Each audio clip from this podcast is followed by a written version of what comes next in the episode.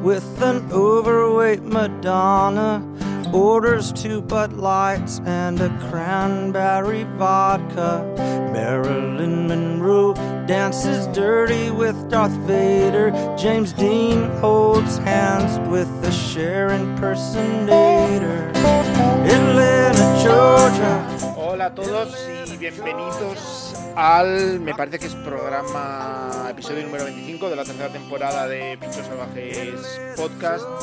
Llegamos un pelín tarde por unas complicaciones técnicas y porque nos hemos puesto de palica a meternos con todos los equipos de la MLB en la previa interna que hemos hecho aquí. Así que nada, nos ponemos seguido al asunto a hablar cómo ha sido esta primera semana tras, tras el trade deadline, que ha sido bastante emocionante. No Fernando, los Braves como siempre ganando cuando les da la gana, con, en velocidad de crucero, no, no te quejarás.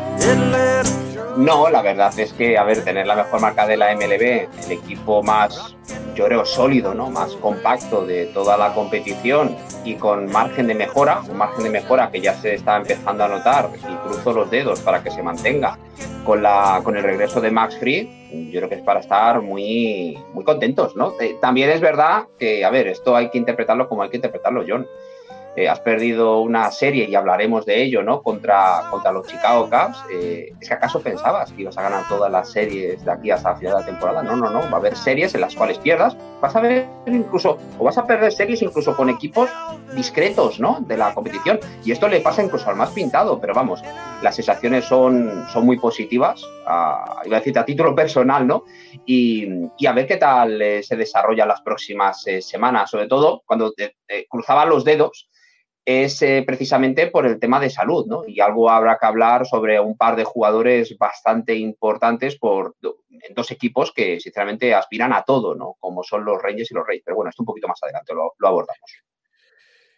Eh, Ariel, tú quizás en la otra en la otra parte de la balanza, ¿cómo se vive sin Flaherty, sin Montgomery y compañía en, en San Luis? Yo estaba seguro de que antes estábamos en vivo y había hecho todos los chistes sabidos y por haber a Fernando acerca de si había relatado en la Negro Leaks. Lo puedes repetir ahora, ¿eh? No pasa nada. Ahora que ya estamos en Me embaucaron, me embaucaron. Bueno, ya está. ya está.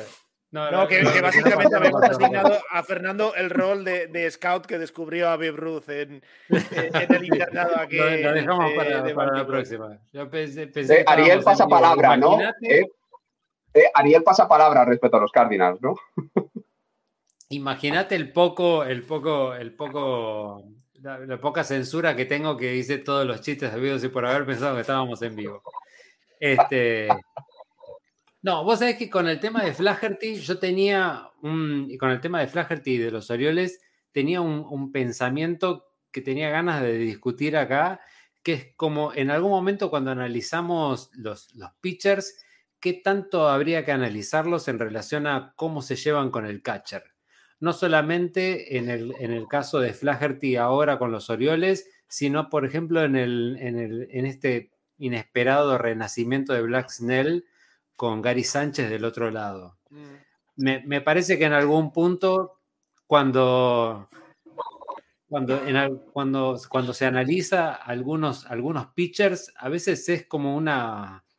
Es como que el tema del pitcher no termina siendo solamente el pitcher, sino que termina siendo una, una combinación, un 50 y 50, Por ¿no? supuesto. Como que por, por más de que Sí, sí. podamos decir tal pitcher es bueno o está bueno, eh, a veces es como cómo se termina llevando con el, con el catcher, porque no sé, Adam Wainwright este año, por Sí. ejemplo, está más cerca de tener que retirarse por estar dando vergüenza ajena que, que de poder seguir porque ya no está Molina del otro lado. Snell no daba pie con bola y de pronto le encontró la vuelta o se llevó bien con Gary Sánchez, que era una persona que Garrett Cole, por ejemplo, pedía que por favor no se lo pusieran y encontró un... Era persona un no grata en el Bronx.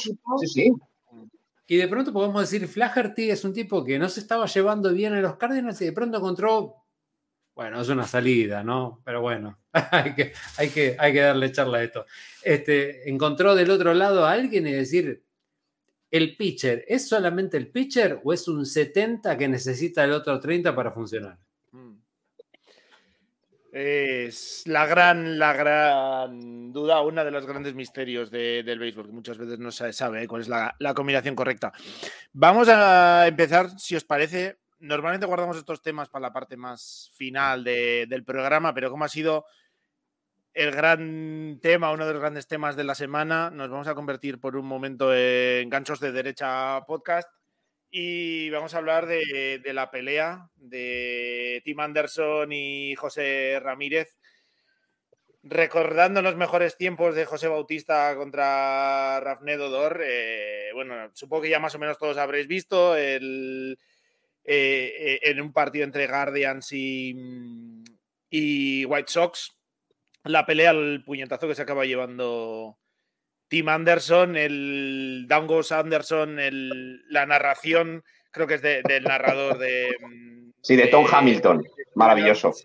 que ya se ha hecho. Ya se ha hecho famosa, ya se ha hecho viral. Y no sé cómo lo visteis, porque es. Creo que es por lo menos por, cómo es eh, la, pose inicial de Tim Anderson, que parece que ha estado entrenando para, competir en UFC o, en boxeo en, en la off-season eh, y luego cómo cae al, más puro estilo Sonny Liston contra, contra Muhammad Ali. La verdad que mm, como pelea de béisbol es una de las, de las que pasaron a la historia, como decía, con, José Bautista y, y Rafnedo Dor, ¿no? Sí, incluso a lo mejor para los más veteranos, la de Robin Ventura y Nolan Ryan, ¿no? Que salió a. fue Robin Ventura por lana y salió trasquilado. Y, es precisamente lo que le ha pasado a Tim Anderson, ¿no? ¿Quién, pensaría que José Ramírez eh, tiene tanta pegada, ¿no? Pese a no ser uno de los tipos más contundentes desde el punto de vista físico, y, bueno, tú lo que comentas, John, ese Down Goes eh, Anderson de Tom Hamilton, que es maravillosa. Más, a mí personalmente es uno de los narradores que a mí me gusta, le pone muchas ganas, le pone mucha pasión. Eh, tiene un tono de voz que, es muy épico, ¿no? Muy, vamos, te eleva precisamente lo que es el, el, disfrute de lo que estás viendo en, la gran pantalla y bueno, pues la verdad es que coger y, tener esa narración, tener, la, iba a decirte la ¿no? Desde el punto de vista de narrador, comentarlo de esa manera, ya vas con una frase que terminará o que, quedará en los anales de las peleas eh, beisbolísticas, pues bueno, está curioso.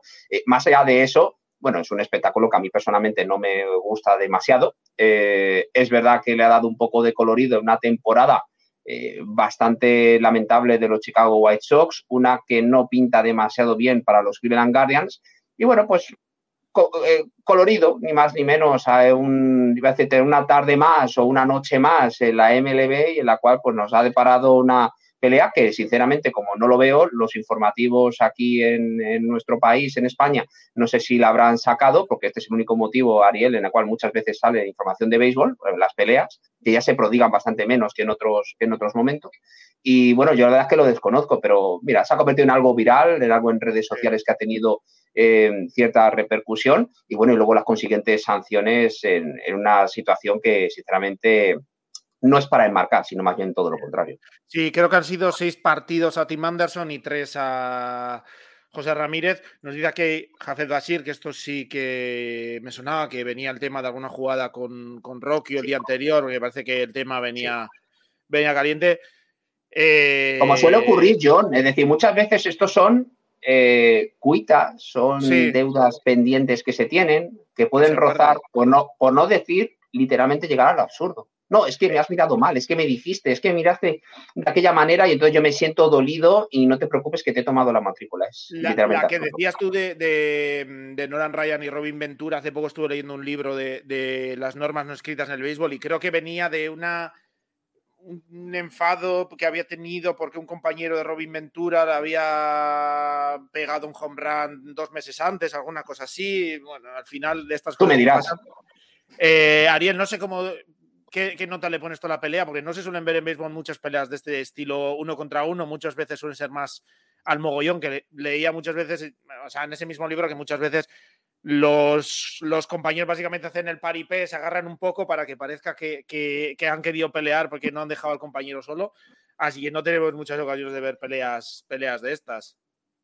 No, es lo más cercano a la NHL que tuvimos en el año directamente, ¿no? Porque esa cuestión de, inclusive pararse para, para, comenzar la pelea muy de Tim Anderson, este, la, verdad es que fue sorprendente. Está claro de que ni siquiera Tim Anderson logró un hit en esta pelea, ¿no? Mm. No lo logró durante todo el año y tampoco lo logró en esta pelea, porque no le pudo pegar a nadie, no le pudo pegar prácticamente una pelota en el año y se terminó comiendo un hit de, Ramírez en, una, en un partido en el que probablemente, si no fuera por esto, hubiera pasado a la historia como un equipo, un partido completamente intrascendente entre dos equipos que prácticamente no están jugando nada.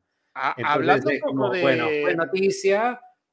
La verdad es que me, extrañó, acá, en Argentina hay portales como Infobae, en la cuales entrabas al, al perfil de deportes y estaba como segunda noticia esto cuando usualmente el béisbol ni siquiera figura en absoluto. O sea, mm. eh, acá es, y eh, en algún momento eh, Messi cabeceó un, gol sin querer, qué sé yo, y son 25 noticias sobre eso. Y en, el en el entrenamiento del Inter Miami. Claro, ahora somos todos del Inter Miami, soy del Inter Miami de la cuna, escúchame. Eh, aprovechando que estamos hablando de Tim Anderson y los White Sox, otra noticia, no ha sido, no está siendo el equipo de Chicago eh, noticia, valga la redundancia, este, este año por noticias positivas o por situaciones positivas, eh, sino por temas como la pelea de Tim Anderson y temas como, bueno, lo que se ha filtrado de Kenyan Middleton, que en cuanto ha llegado al Bronx, pues ya ha dejado, ha informado, pues bueno, que la cultura dentro del vestuario no es de mucho esfuerzo, que ha, incluso ha habido rookies que se quedaban dormidos, eh, bueno, temas un poco que recuerdan un poco al tema del pollo frito en Boston hace, hace unos años. Ariel, no sé, yo creo que esto explica bastantes cosas de lo que está sucediendo en el sur de Chicago, ¿no? En, en este último par de años algo pasa en el, en el vestuario de los White Sox. Desde el año pasado y creo que te diría desde el anterior, hay algo que no está funcionando bien dentro del vestuario de los White Sox y hay un problema interno que me parece que de la única manera en la que lo van a poder resolver es cambiando, bueno, esto viene, ¿no? Desde, ah, hablábamos del iPad el, el, año pasado, hay un problema, hay un problema de dirigencia en, los White Sox y me, parece que de la única manera en la que van a resolver algunas cuestiones internas va a ser con algún, algún movimiento, algún movimiento realmente interno. O sea, hay una cuestión que no, no, tiene que ver con nosotros, hay algo que pasa en los White Sox, pero de las puertas para adentro. Y me hmm. parece que eso se termina viendo de las puertas para afuera, en los resultados, en esa cuestión de que hace dos años que estemos hablando de un equipo en el que probablemente todo va a pasar ese año y no termina pasando nada. Mm. Ese mismo equipo es porque tiene algún problema interno, porque mm. Tim Anderson es un, es un jugadorazo que en algún momento debería ser noticia por lo que hace en el campo y no termina siendo noticia por eso, porque hay algo que pasa ahí. Hay algo que pasa en los White Sox, como yo creo que pasa también adentro de, los Cardinals, que me parece que hay algo profundamente interno. Hay muchas veces que un equipo no es solamente sus resultados, no es solamente lo que muestran en la cancha, muchas veces hay problemas internos o que van más allá de lo del terreno del campo y que se termina reflejando en los resultados. Me parece que en White Sox hay un problema ahí que va a tener que ser cambiado de, raíz en, en la dirigencia. Sí, ya, si no me equivoco, a principios de temporada ya hubo, no sé si fue a Luis Jiménez o a Luis Robert, que, mm, bueno, estuvieron poco que les cayó una le cayó una reprimenda por no hacer suficiente esfuerzo corriendo bases, llegando a primera, etcétera. Entonces, parece que las cosas en Chicago están un poco enquistadas y que no era solo tema de la rusa, o que por lo menos los males que había durante la época de, de la rusa que no se han terminado de, mm, curar. Eh, vamos, si os parece, a hablar ya de cómo ha sido esta primera semana después del deadline, a ver si vuelve Fernando, que se nos ha salido un momento. Eh, mientras tanto, os paso este, este tweet de hace un par de días, eh, todavía bastante vigente, eh, que nos habla un poco de los resultados de varios equipos. Vamos a empezar, obviamente, a hablar con lo que más enjundia trae, que son los resultados negativos de varios equipos que han tenido eh, resultados muy negativos desde Trade Deadline. Eh, lo de los Mets, hmm. más esperable, han traspasado a cinco jugadores importantes y empezaron 0-6. Eh, los Reds también han adquirido alguna pieza, también 0-6. Los d que se movieron por un closer, se llevaron a Tommy Pham, también 0-6 y empiezan a ver bastante peligro su participación en postemporada.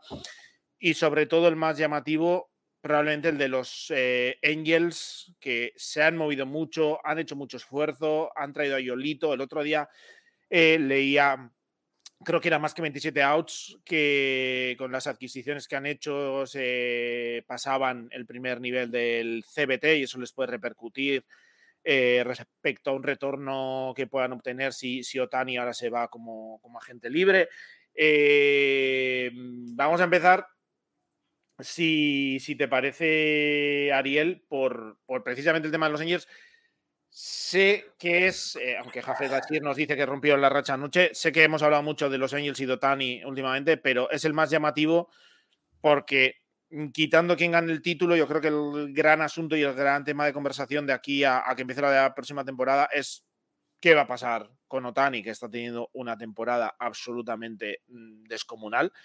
Pero los Angels ahora mismo están a 11 partidos y medio del título divisional del oeste y están a 7 partidos de la última plaza de, de Wildcard. Eh, ¿Te esperabas estos resultados? Eh, ¿Crees como yo personalmente que es el equipo eh, para el que más preocupante es todo eso? No ya a corto plazo, no solo a corto plazo, sino a medio y largo plazo, por lo que pueda pasar con, con su jugador japonés, eh, pintan bastos en, en, Anaheim, ¿no? A mí el tema con, con Angels no me, no me, termina de sorprender. O sea, no, no, porque, no porque la tenga atada en algún momento. Creo que es como que nadie termina sabiendo cómo, cómo es lo que, cómo va a terminar sucediendo esto pero me parece que es un equipo de rachas. Me parece que el debut de Yolito fue muy hablado en su momento, pero bueno, Yolito debutó contra los Braves. Terminó debutando contra el que podemos llegar a denominar el mejor equipo de la MLB en este momento. Y es como, lo, ¿le pegaron una paliza a Yolito? Sí, pero ¿quién le pegó la paliza a Yolito? Le pegaron los Braves, que se la podrían haber pegado a Scherzer, se la podrían haber pegado a Otani, se la podrían haber pegado a cualquiera, porque se terminó enfrentando con una de las mejores alineaciones y la terminó ligando. Igual de todos modos, me parece que Angels termina este, siendo un equipo de rachas y de pronto ahora está en una racha negativa y esto no, no termina cambiando. Podría haber coincidido con, con, el, con el trade deadline, pero no, no, fue de esa manera, pero me parece que, sigue siendo Angels un equipo de, rachas y ahora está en una mala racha, pero las adquisiciones que hicieron me parece que dentro de todo siguen siendo de las más lógicas y aunque no les haya funcionado porque justo el debut de Yolito haya sido contra un equipo demasiado poderoso como los Braves, entonces si hubiese estado en los White Sox, si hubiese estado en los Mets, si hubiese estado en cualquier lado, Yolito lo hubiese, le hubiesen pegado la paliza de, la misma manera. Este, me parece que una, una mala salida contra un equipo muy poderoso contra los Braves la iba a ligar igual, pero me parece que los Angels siguen estando en un proceso de crecimiento, que no se va a dar el, no se van a dar los resultados este año, mm. quizás tampoco el año que viene, pero es un equipo que será de temer si logran fichar probablemente a, Otani en el 2025 para adelante. Pero mm. ahora están en una transición, en un año en el que no se esperaban tener a Texas tan arriba y entonces quizás estaban esperando ser el segundo de esa, de esa división y no, y no lo están logrando ser. Pero bueno, aprovechemos que está Fernando y que no se nos fue y que hable un rato él antes de que se vaya otra vez, por favor. Fernando, sí, justo te iba a preguntar, no sé cómo lo, cómo lo ves, estamos hablando de los Angels, la mala racha que han tenido, que la, han roto esta noche, pero desde el límite de, intercambios no han levantado cabeza, eh, muchos problemas, se han alejado mucho de, las dos vías de entrar en postemporada. He comprobado ahora el dato, eh, Spotrack les pone unos 4 millones y medio por encima del límite del CBT ahora mismo, así que también tendría sus repercusiones de cara a los movimientos de la off-season.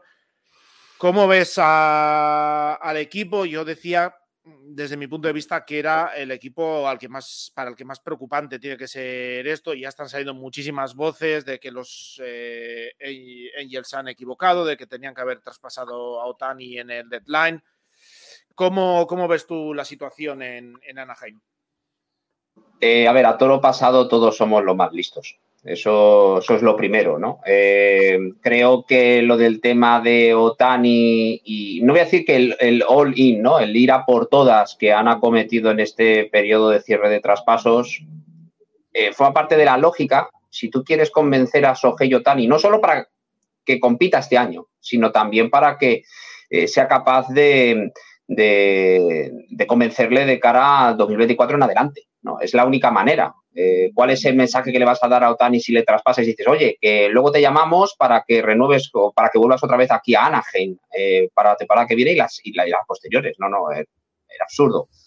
Eh, ha sido una apuesta arriesgada que ha tenido inicialmente el peor resultado posible, ¿no? porque fíjate, contra este conjunto, ¿no? contra los Mariners, han sido barridos, además rival directo dos franquicias en, digamos, en líneas totalmente diferentes. Y es que han, sido barridos perdiendo por un total de seis carreras en cuatro partidos, con lo cual eso significa que has perdido cuatro partidos por una diferencia de una carrera, además algunas con un choque emocional o un golpe bastante emocional a nivel bastante potente, ¿no? Y luego otros dos partidos, pues por otras dos carreras. Mm. Todo lo que podía salir mal eh, ha salido mal también es verdad que coincido con Ariel, es decir, que las apuestas, o mejor dicho, los jugadores que han llegado eh, forman parte de la lógica para reforzar esa candidatura, pensando en que Brandon Drury lo ibas a recuperar, que ya lo has hecho, pensando que eh, Mike Trout, eh, Loano Hoppy, el rookie catcher, pues eh, pueden estar casi a la vuelta de la esquina. Trout ya está haciendo sus prácticas con el, todavía no con nacimientos en vivo, ¿no? es decir, con, cierto nivel de intensidad, pero Hoppy ya con partidos de rehabilitación en las menores. Es una apuesta que les ha salido mal inicialmente, pero esto, esto no ha terminado. También es verdad que los primeros compases después del cierre del, mercado de traspasos, pues ha sido atroz, ¿no? Y, han visto como todos los que le podían superar lo han hecho y ahora se encuentran eh, teniendo un calendario muy exigente, porque ese era un dato, y yo comenté antes del cierre de traspaso que el calendario era da upa para ellos, y tendrán que recurrir a la heroica, jugar mejor, eh, ser capaz de cerrar partidos, cosa que no han ocurrido en fechas anteriores, e ir partido a partido, serie a serie, y confiar en que los que les preceden pues puedan, puedan ir eh, fallando. Eh, las probabilidades son escasas, y es que, claro, siete derrotas consecutivas, esto te pasa factura, le pasa factura más pintado, John. Es así. Pero de todas formas os veo bastante positivos a los dos con las opciones todavía de los Angels de salvar un poco la, temporada, ¿no? A ver. Yo creo que no está. Eh, mm, yo lo veo complicado. Mm. Eh, siete derrotas consecutivas, si sea menos un 50%, ¿no? Es decir, reparto entre triunfos y victorias, dices, bueno, no dejan de ser unos cuantos partidos menos. A lo mejor en lugar de estar a siete de la última plaza de Wildcard, eh, podrías estar a cuatro o cinco es una diferencia injugable. Lo que ocurre que es que el, calendario no, le da respiro a, los Angels. Es que ese es el problema.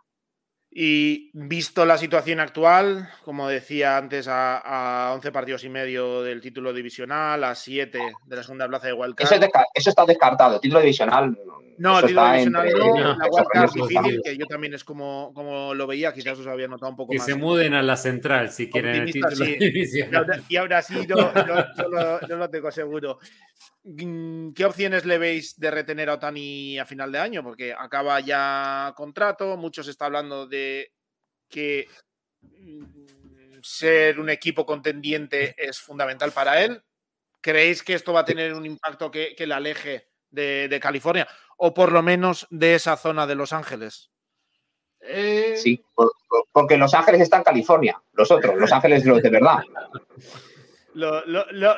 digamos de Los Ángeles de blanco y rojo les puede alejar, no sabemos si de Los Ángeles de azul y blanco se, va a acercar. No sé, no sé si Arte Moreno tiene que estar preocupado o, si esto ya le inclina más a, perder a su estrella.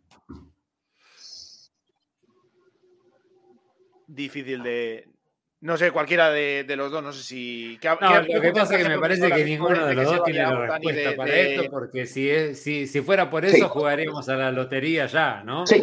Es como apostaríamos a, a algo y es como, no, sabemos qué puede llegar a pasar. Da la impresión de que Otani se puede llegar a inclinar por una cuestión amorosa en algún 50% de, de, hmm. de, su decisión. Es como la plata que me ofrecen, el destino que me puede llegar a ofrecer a nivel ganador y lo que me puede llegar a simpatizar. Y dentro de esas tres eh, digamos, como de esas tres cuestiones que puedo llegar a tener en cuenta, me puedo llegar a decidir.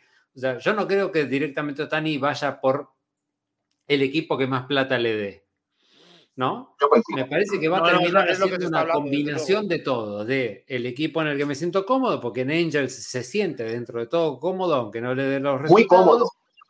En todo caso, me parece que debe estar presionando a la organización para que le dé mejores resultados y mejor inversión y después la plata que le ofrezcan dentro de, esos, de esa, esa triada, esa, trinidad de, de, cosas que le pueden llegar a ofrecer a Otani. Yo creo que si eso se puede llegar a dar, si, si Moreno ejerce su arte, por no ser completamente redundante, este, me parece que se puede llegar a, a quedar en los, en los Angels. Em, vamos, si os parece, al resto de equipos que han empezado más después del trade deadline. Vamos a enviar de momento a los Mets porque creo que era más esperable. Por alusiones, ¿no? Y, sí, porque querés hablar vos, porque a nadie le importa. Les podemos dar leña un poco más fuerte, pero eh, los Reds que hicieron algún movimiento de traer algún relevista confiando más en, la gente de casa, finalmente no salió eh, Jonathan India que, se habló eh, ni nada, pero bueno, también han empezado 0-6. Eh, ahora están a un partido y medio del título divisional y son el equipo que cierra la, la wildcard. Eh, y los d que también eh, han tenido una racha muy, muy negativa. De hecho, revisando datos, no viene solo el trade deadline, sino que ya llevan un récord, me parece que es de 4-15 en los últimos 19 partidos. O sea, que es una racha muy negativa. Sí, yo creo eh, que ahí es donde todo lo que tenía que salir mal salió mal y salió mal. Pero bueno, desde el All Break. Pues salió todo mal. Se, mantienen a dos de, la Wild Card, pero parece que es un equipo que se le está acabando el fuelle. De, todas formas, creo que son dos equipos jóvenes, no sé cómo lo veis vosotros, dos equipos jóvenes y que no se esperaba quizás que hubiesen tenido esta primera mitad de temporada, haber estado peleando por, por títulos eh, divisionales quizás sobre todo, lo que pasa es que el boom que ha tenido Cincinnati desde la llegada de él y de la Cruz ha sido enorme y, Arizona yo creo que en esta división tampoco se le esperaba tanto. Ya se le está echando encima San Diego un poco, que ya está un par de partidos de, ellos.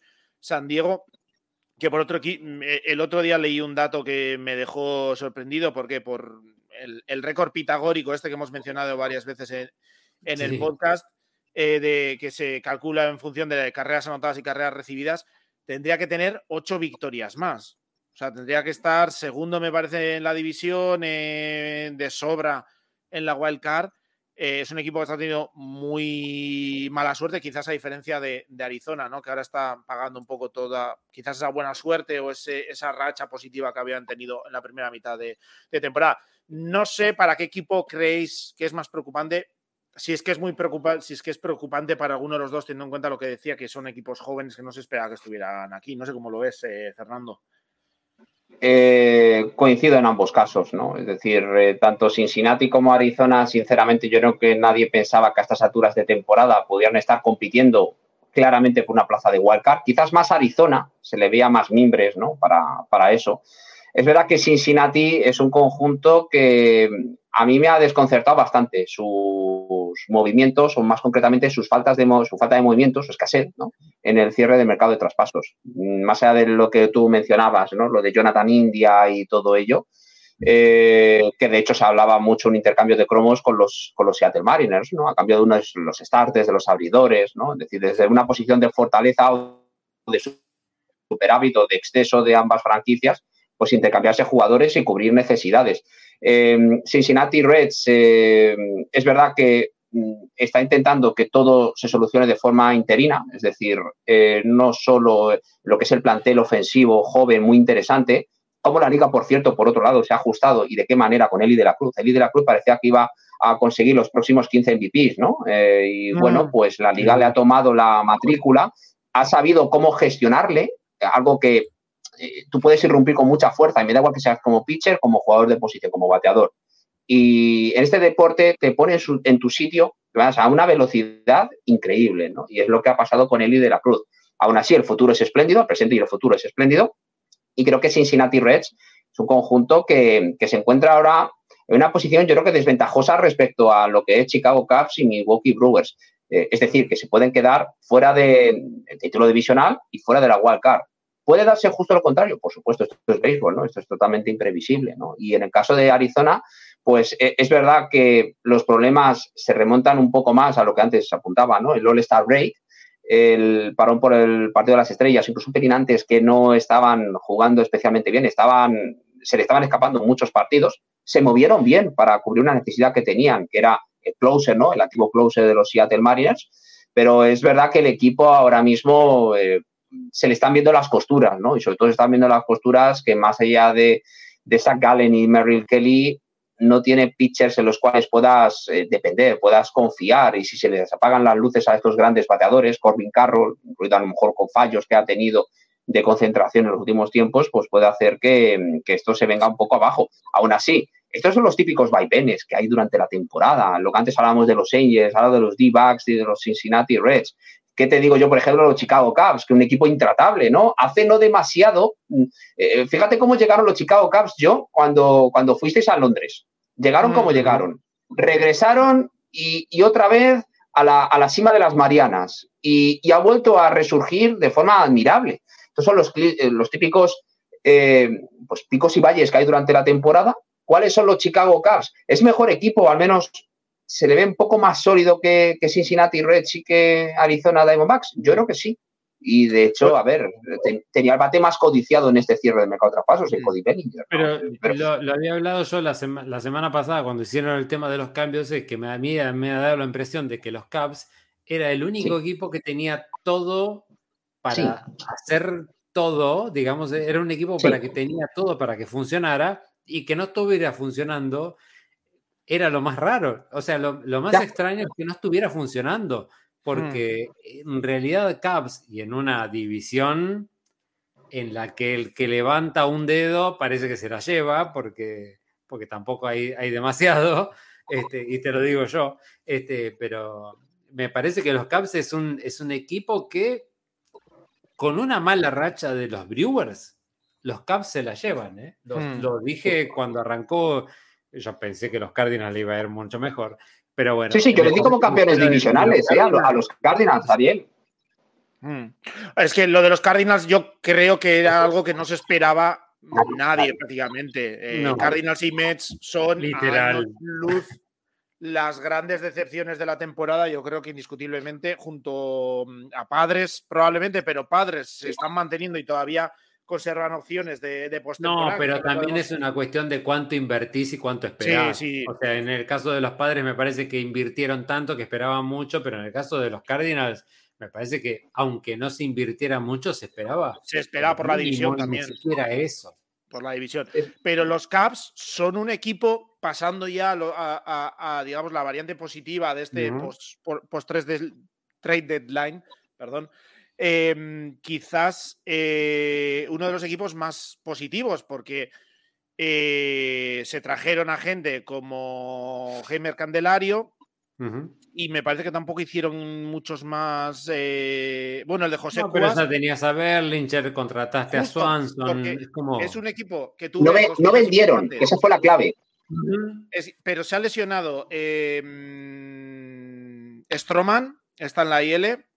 Eh, Seiya Suzuki lleva, le tienen ahora, creo que he leído cuatro partidos que no entraba en el lineup porque, bueno, está teniendo muchos problemas, ha ido en, un rendimiento descendente clarísimamente, pero ha llegado Candelario para ajustar el lineup, puede hacer movimientos en, bases que les está permitiendo eh, liberar un poco a, Cody Bellinger, que está teniendo un renacer bestial eh, en, Chicago, y poder pasarle un poco al outfield también y y meter en el outfield a un Mike Tautman que les está sacando las castañas del fuego también en ese sentido, se está convirtiendo en una pieza importante y es un equipo que está sacando los partidos adelante, han ganado la serie Atlanta en el duelo de o, en, la vuelta a verse con con Dasby Swanson en, un duelo que se que a sí pero Javi le, ha el problema con los Cubs que es un equipo que se apaga o sea, es un equipo que hoy está funcionando y de pronto se apaga.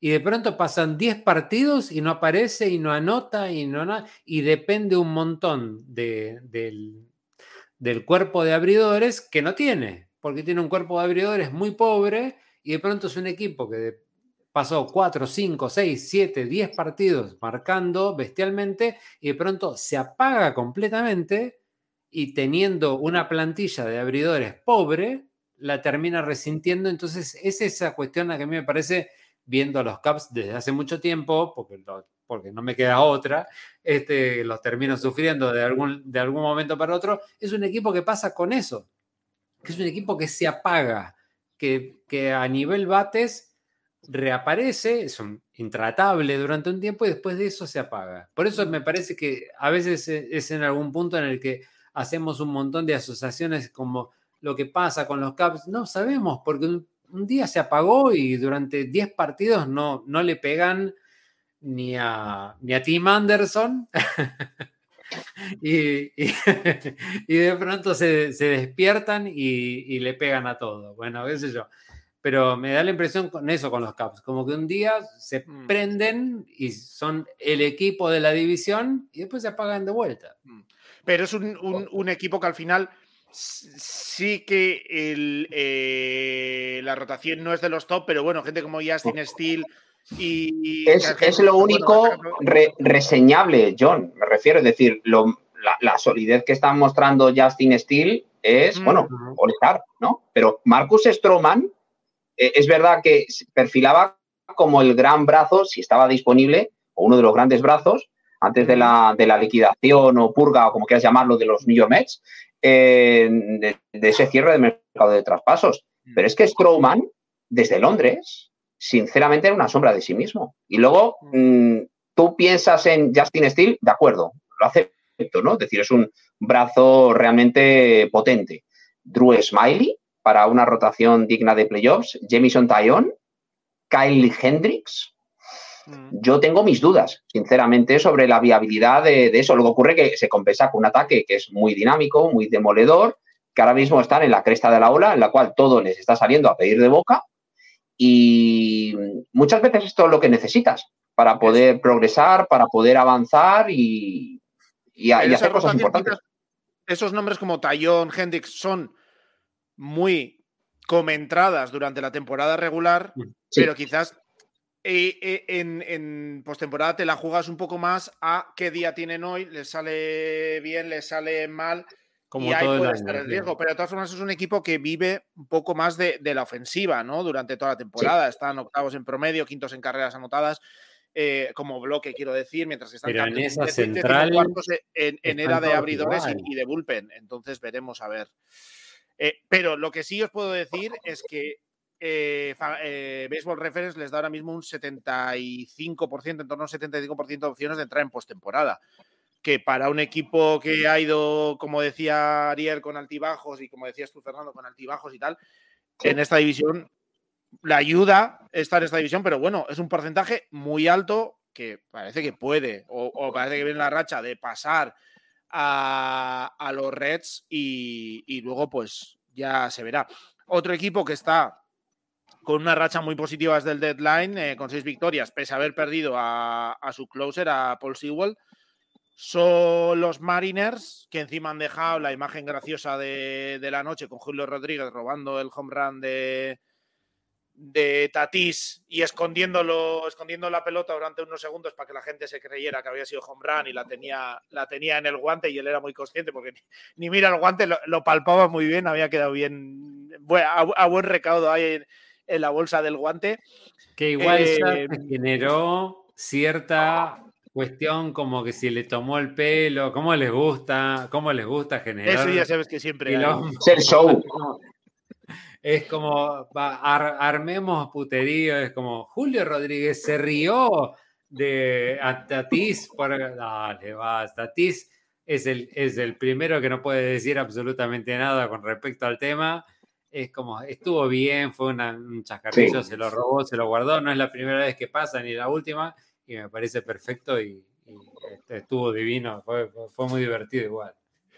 ¿Cómo, mm, ¿Cómo, veis, mm, Ariel, por ejemplo, ya que estabas tú con ello, a estos Mariners, porque están en una división muy complicada, pero están a seis partidos y medio del título divisional, pero están solo a dos de, de la wildcard que ahora mismo cierra Toronto. ¿Les ves con opciones a los del estado de Washington de... no, no es el mismo año. El año pasado fue una cosa distinta.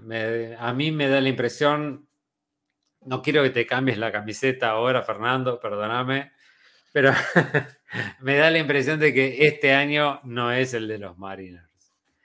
Eh, yo no los veo. Me da la impresión de que en, en algún punto se, esperaba que con algunos de los, viste, como que son equipos que hacen pequeños cambios esperando grandes resultados, ¿no? Como hay muchos equipos y, y, vos, John, con los Mets lo ves muy seguido, grandes cambios para no obtener resultados. Y en el caso de los Mariners son pequeños cambiecitos que, que pretenden tener grandes resultados y que tampoco terminan dando. Me parece que todos en esa división no esperaban que Texas estuviera compitiendo y, terminaron encontrándose con un monstruo que no esperaban. Entonces me parece que viene un poco por ese lado. Mariners creyó que con esa segunda posición atrás de Astros le alcanzaba y al aparecer Texas se le terminan las posibilidades. Me parece que termina ahí el tema de mi lado, ¿no? Obviamente me, puedo equivocar, pero me da la impresión de, lo que yo veo es que ellos apuntaron para hacer un segundo, pero apareció un primero que no, que no se esperaban y eso los terminó dejando fuera de la competencia. Eh, Fernando, no sé cómo les ves tú, si les ves con opción de, hacer algo, de, llegar a postemporada, parece que más bien por Wildcard, pero bueno, no sé si les ves con opción. Sí, es el único escenario, sinceramente. Es decir, el título divisional, yo creo que esto está, se queda en el estado de la estrella solitaria, ya sea para Rangers o para Astros, es así, y más sobre todo con Astros recuperando, esperan definitivamente al Tuve, a Álvarez, eh, ahora con Verlander, eh, quién sabe y en qué situación con Michael Brandy, si alguna vez vuelve en esta temporada. Pero sí que es desconcertante, ¿no? Lo que se ha visto este año de los eh, Seattle Mariners, ¿no? Eh, se ha apostado por ciertos jugadores, principalmente de Oscar Hernández, y yo creo que no ha ofrecido el rendimiento, la clase de pegada que ellos esperaban. Es verdad que Julio Rodríguez está jugando mucho mejor la segunda mitad de la temporada que la primera. Y esto es lo que está haciendo que, o es una de las claves, ¿no? Por las cuales los Mariners han jugado francamente bien en las últimas fechas, incluido ese sweep sobre los Angels y, demás. Y lo cierto es que la base de este conjunto, pues, pues como comentábamos, ¿no? En el caso de los, eh, de los Chicago Cubs, base es un cuerpo de lanzadores extraordinario pero extraordinario. Es decir, tienes un tridente ahí de Logan Gilbert, Luis Castillo, George Kirby sensacional.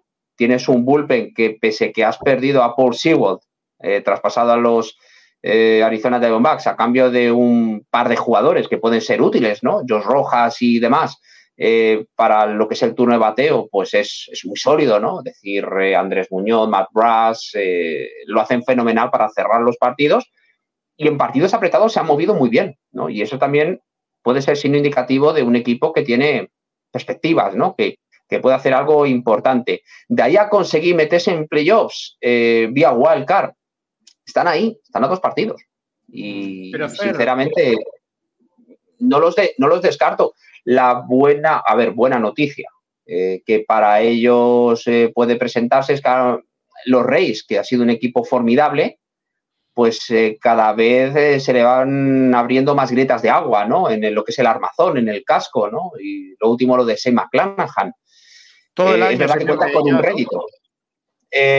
las últimas noticias eran que improbable que regrese este año y que mm. todas las opciones estaban abiertas, incluida mm. cirugía tomillón, con lo cual sería adiós a 2023 y probablemente adiós a 2024.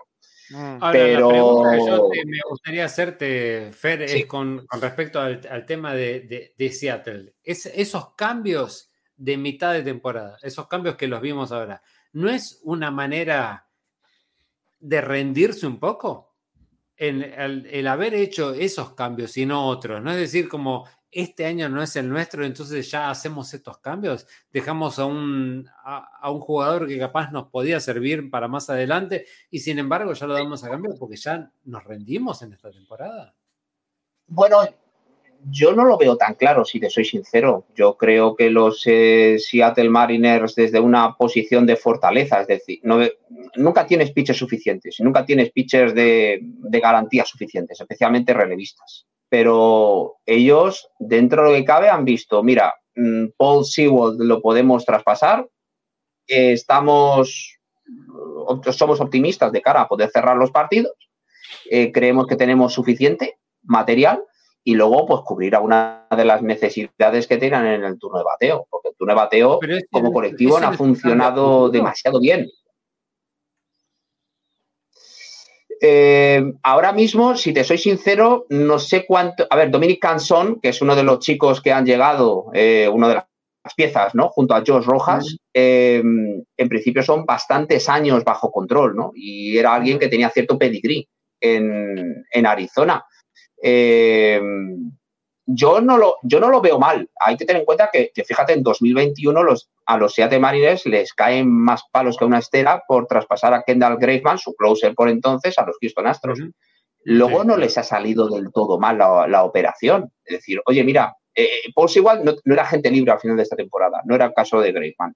Pero dices, eh, creemos que con los años de control y para cubrir estas necesidades que tenemos el club, creo que, es una opción viable. Lo veía más factible esto que ha sucedido que, por ejemplo, lo de traspasar a, George Kirby o a Logan Gilbert a, los Cincinnati Reds por Jonathan India. Eso eh, sí que lo hubiera visto. A ver, no un sinsentido, sentido, por supuesto, para Cincinnati, pero quizás no tanto para, para Seattle. Mm.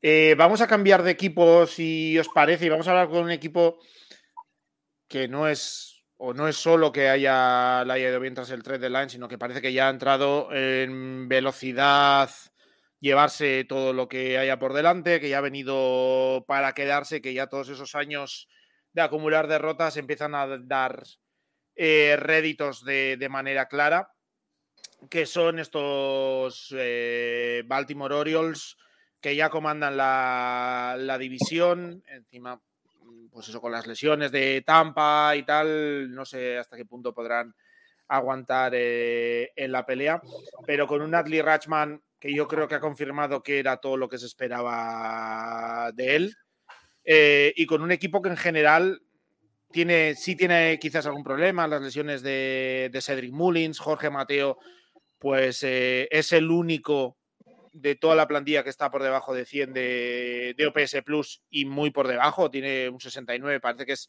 el agujero por lo menos a la ofensiva del equipo. Jenier mm, Cano pues ha tenido quizás en julio algún partido un poco más complicado que otro. Eh, Sintaro Fujinami, su fichaje desde Oakland, eh, pues bueno, ha tenido sus, sus altibajos y le falta quizás algo de consistencia, pero yo creo que es un equipo que está muy bien engrasado. Seguramente también podían haber esperado algo más de, Grayson Rodríguez. Eh, pero creo que es un equipo que está muy bien engrasado, que está funcionando como, como, un, bloque. Gente como Ryan Mountcastle eh, tuvo el otro día en la serie contra la serie de tres partidos contra Toronto. Creo que bateó 890 o cerca de 890 de promedio, no de, no de slagging, de, promedio de, bateo. Eso es un eh, hit con cada turno de bateo oficial. Eso es. Eh, Tal cual. Prácticamente. O sea, que es una, una locura increíble, incluso para tratarse de tres partidos. Que muchas veces decimos, no, es poco, poca muestra, poco tal pero mm, batear 890 o cerca de 890 es, eh, es increíble. Eh, eh, Baseball Reference le da un 99,2% de entrar en, en postemporada. Yo quiero Me parece poco. creo que este equipo mm, tiene muy bien encaminado incluso la división. Creo que es un equipo con los mimbres como para aguantar la, la ventaja que tiene. Mi pregunta es este equipo en postemporada. ¿Qué? Porque Flaherty ha llegado, era quizás el agujero que podían tener, o uno de ellos, ya hemos mencionado quizás eh, eh, el Short, eh, bueno, o, Jorge Mateo por lo menos, ahora están moviendo cosas en el lineup, pero ha llegado Jack Flaherty en primer partido que ha funcionado muy bien, pero el lineup perdón, la rotación quizás sí dejaba alguna duda en cuanto a profundidad. ¿Creéis que este es un equipo que está ya para competir por, cosas más importantes? Eh, Fernando, por ejemplo. Sí, sí, totalmente. Pero total, vamos, creo que Baltimore tiene un ataque sensacional. Que tú hablabas del, agujero que pudiera tener con, con Jorge Mateo. Bueno, es que básicamente Jorge Mateo ha perdido la titularidad. Sí, eso te iba a decir. es que el, el shortstop ahora es Gunnar Henderson. ¿Sabes qué me pasa? Que le, tengo en, dos o tres fantasies. Entonces me está, marcando la vida. Me está marcando la vida un poco. Sí, suele pasar, suele pasar. Sé, lo que se siente. Em, es un equipo que, cuando hablamos de las previas, eh, a mí me parecía, y ya el año pasado, que tenía piezas por separado francamente interesantes y que como grupo mm, te podía dar un rendimiento maravilloso. Si Cedric Mullins, que ya ha estado un par de veces por la lista de lesionados, se recupera de esos problemas físicos, porque tener en cuenta que lo que antes mencionaba, ¿no? Gurra Henderson es ahora el shortstop, en tercera base perfecta pues, tienes opciones, que eso, que esto es lo bueno. Tienes a Jordan Westbrook, que también es otro de estas jóvenes promesas que pasa un poco desapercibido, que puede jugar en varias posiciones del infield. Son muchas piezas intercambiables. A mí me parece que es un, conjunto sensacional. Turno de bateo magnífico, que todo ha cuadrado, tanto en turno de bateo como en récord, desde que promocionaron a Adley Rochman el año pasado, en mayo, es casual que los. hablamos, hablamos de Lee de la Cruz antes, pero la llegada de, de Ratchman se ha solapado exactamente con el crecimiento descomunal de, Baltimore. Sí, sí, totalmente. Eh, bueno, se nota que a Ratchman le voy a mantener como keeper, ¿no? De cara al año que viene, ¿no? En nuestra fantasy, ¿verdad? Porque es que es el. Mateo, yo te lo acepto, ¿eh? es lógico, lógico. Pero sí que, no solo es el ataque, sino lo que implica, lo que consigue, lo que logra Adley Rochman con este cuerpo de lanzadores, que probablemente es un cuerpo de lanzadores que no te va a coger y te va, vamos, no te va a dejar asombrado de cara a lo que puede ser, cuando hablo cuerpo de lanzadores me refiero a los miembros de la rotación, que no es, dices, wow, Kirk Gibson, Dean Kramer y demás, estos son pitchers, eh, bueno, pues futuros miembros del Salón de la Fama. No, no, no necesariamente, pero hacen un trabajo y hacen un trabajo aseado, limpio, eh, cada cinco días, disponibles, eh, ofreciendo entradas, luego con un bullpen muy potente, ¿no? Muy sólido, muy contundente, sobre todo en las últimas dos entradas con Cano y con Bautista, y que la llegada de Jad Flaherty les, les puede venir fenomenal. Además, hay un factor que no es pequeño, que Jack Flaherty es agente libre. Y esa motivación extra, todo lo que eso supone, eh, es un plus, ¿no? De cara a, recuperar sensaciones una vez que deje pues, todos los problemas de salud, de lesiones que ha tenido en el pasado, y que con la gestión, con el buen hacer de Adley Rochman detrás del plate, eh, no voy a decir que eh, Jack Flaherty vaya a convertirse en ese factor X para los Baltimore Orioles en los playoffs, pero sí que el momento, el tiempo para los Baltimore Orioles ha llegado y ha llegado para quedarse. Y no solo ha llegado para quedarse John y Ariel, sino que ha llegado para quedarse para muchos años, sinceramente. Eh, Ariel, te, ya mm, te pregunto también sobre Baltimore. Un poco lo que le preguntaba a Fernando. Que, Me sacaba de ganas de, opinar sobre el tema, sobre todo por Flaherty, ¿no? Porque llevamos dos años ahí. Ah, bueno, sí, sí, dale, a Flaherty. Yo solo te iba a decir, a ver qué opciones le ves con la llegada de Flaherty, entre otras cosas, a este equipo de competir luego en postemporada contra. Yo creo que es una liga donde no hay muchos candidatos a, levantar el banderín de, la Liga Americana. Contra Tampa, que ya hemos mencionado las lesiones de McClanahan, que quizás lo pueden mm, solapar un poco con la llegada de Cibale, veremos a ver cómo funciona. Pero ya, hablando de la división, yo ya he comentado también que yo por lo menos personalmente les veo un pelín por encima de, de, de Tampa a los Orioles y contra los otros dos candidatos que parecen ser Houston y, Texas. No sé cómo ves y obviamente cómo ves la llegada de Flaherty y, que, cómo le crees que o qué crees que puede aportar en, Maryland. Yo creo que son, a ver, de, mi, punto de vista, yo creo que son dos cosas distintas. Me parece que en algún punto la división es. Me, me parece que yo no, yo no veo a Orioles por encima de los Rays en la división a nivel hasta final de temporada, porque me parece que más allá de que Orioles, Orioles me parece que es como el más estable, ¿no? Es como el equipo que desde el principio hasta ahora viene dando más o menos lo mismo. Pero me parece que cuando los Reyes se enchufan, no los para nadie en ese sentido. Me parece que es una cuestión de, mientras los Reyes estén desenchufados, los Orioles son los favoritos. Pero si los Rays se enchufan, son este. Ahí porque me parece que se la llevan ellos directamente. Mm.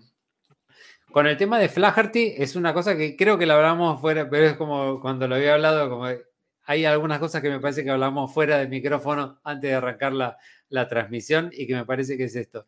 Yo creo que hay una cuestión entre el pitcher y el catcher que me parece que hay que entrarlo en discusión un poquito más. Me parece que Flaherty había planteado en algún momento como que se sintió más cómodo, mira que hace años que está en, Cardinals, pero como que se sintió más cómodo en esa primera salida con, los Orioles. Y, llevándolo esto a, una cuestión como que de pronto un pitcher como Blake, Blake Snell, que de pronto estuvo completamente desaparecido, y y parece que al encontrarse con Gary Sánchez, un tipo que, parecía que tenía prácticamente su carrera terminada, y de pronto llega a los padres y parece que tiene un renacer. Y, y un tipo como Snell tiene un resurgir en esa conexión con Snell. Entonces, en algún punto yo estaba tratando de plantear eh, una cuestión de si no había una cuestión de que el pitcher sea un 70% y el 30 también estuviera dado en ese, en ese catcher y en ese entendimiento, ¿no? En esa, en esa batería, en esa cosa que vimos mucho en los Cardinals, en los que Wainwright este, tenía una, una, una carrera prácticamente definida y ahora sin Molina parece prácticamente que se va a despedir en el, peor de los escenarios. Mira, está mirando aquí, está mirando aquí datos que lo dices. del año pasado, comparando un poco las eras de los lanzadores de San Luis, eh, ya que mencionabas a Flaherty, eh, que Flaherty precisamente el año pasado lanzó solo nueve partidos, tampoco. Eh, pero la diferencia el año pasado entre Yadi Molina y Knisner, que en realidad es el que lanzó, el que estuvo en más partidos, y este año con, con Contreras, más Michaelas ha pasado de 3.29 de era el año pasado a 4.20, me parece que está este año. Eh, Adam Wainwright prácticamente ha duplicado su era. del año pasado 3.71, este año está en 6 y pico, 7 por ahí. Jordan Montgomery está parecido. José Quintana tuvo un resurgir en su carrera el año pasado con un 2.01. Eh, Steven Match 5.25. Eh, este año está bastante bien, pero es verdad que ha lanzado mucho de, relevista. Entonces no sé hasta qué punto lo, mm, lo podemos comparar no, pero eh, a ver, Mats, desde que arrancó en los Cardinals, esta racha que está teniendo en las últimas semanas es la mejor que tuvo desde que empezó en la organización. Sí, sí, con diferencia, con diferencia. toda la, madera que encuentro la, Tampoco es que haya destacado mucho en ningún lado y tampoco en, San Luis, pero sí que quizás puede tener un poco de. Bueno, ya vimos que en San Luis se la apuntó rápido con el dedo a, Contreras eh, mm. a principio de, temporada. Vamos, si os parece, el último tema así un poco genérico y luego Yo ya creo que Fer quería aportar una cosita más sobre el tema. Ah, dime, no me, no, ¿eh? Sí, sí que, que, no solo es el entendimiento y el tanto por ciento que comentaba Ariel de pitcher catcher, sino también cómo estés de salud. Flaherty no ha estado bien de salud en años y mm. ese chico que terminó cuarto en el Saiyan en 2019 y que parecía que se iba a comer el mundo y puede ser uno de los pitchers más dominantes de toda la competición y tiene una pinta formidable, pues no ha tenido regularidad y ni, por supuesto, salud, muchos problemas en el hombro y, de hecho, eh, era una de las incógnitas para este 2023 para los eh, Cardinals. Eh, ¿Qué es lo que podía ofrecer? Sinceramente, nadie no tenía ni idea de qué es lo que podía aportar ¿no? a, los, a los Cards. Y luego, pues un factor que tampoco es pequeño es la defensa. ¿Qué, qué, nivel de defensa? ¿Cómo está la defensa de un año para otro? Mm, y esto, quizás Ariel puede opinar más en ese sentido, pero gente a lo mejor como Tommy Edman da la sensación de que a lo mejor ha pegado un cierto bajón, ¿no? Respecto al año pasado, aparte de, estar cambiando de posición ahora como centerfielder, ahora aquí, ahora allá, ¿no? Pero sí que los Cards han pegado un paso hacia atrás, o han dado un paso hacia atrás en, defensa. Y eso quieras que no, los pitchers lo pueden terminar notando. Es que lo vimos un montón de veces y la mayoría de la gente que de pronto me planteaba como si de pronto tenés un pitcher que, que, genera roletazos por debajo, qué sé yo, no importa porque tenés una excelente defensa que lo va a solucionar. Y eso pasó hasta el año pasado, pero este año no.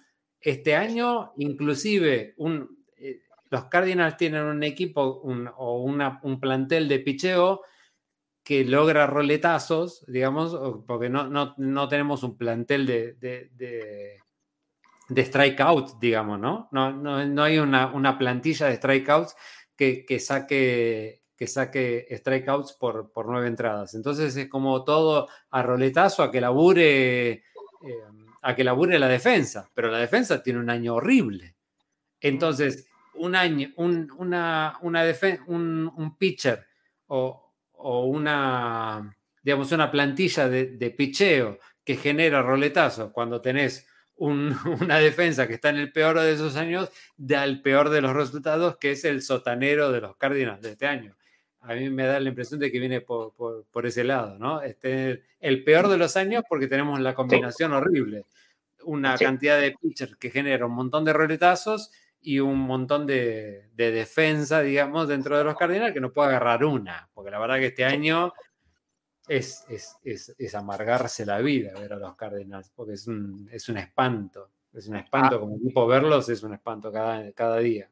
Hablando de cosas espantosas, vamos a pasar al último tema así para comentar un poco.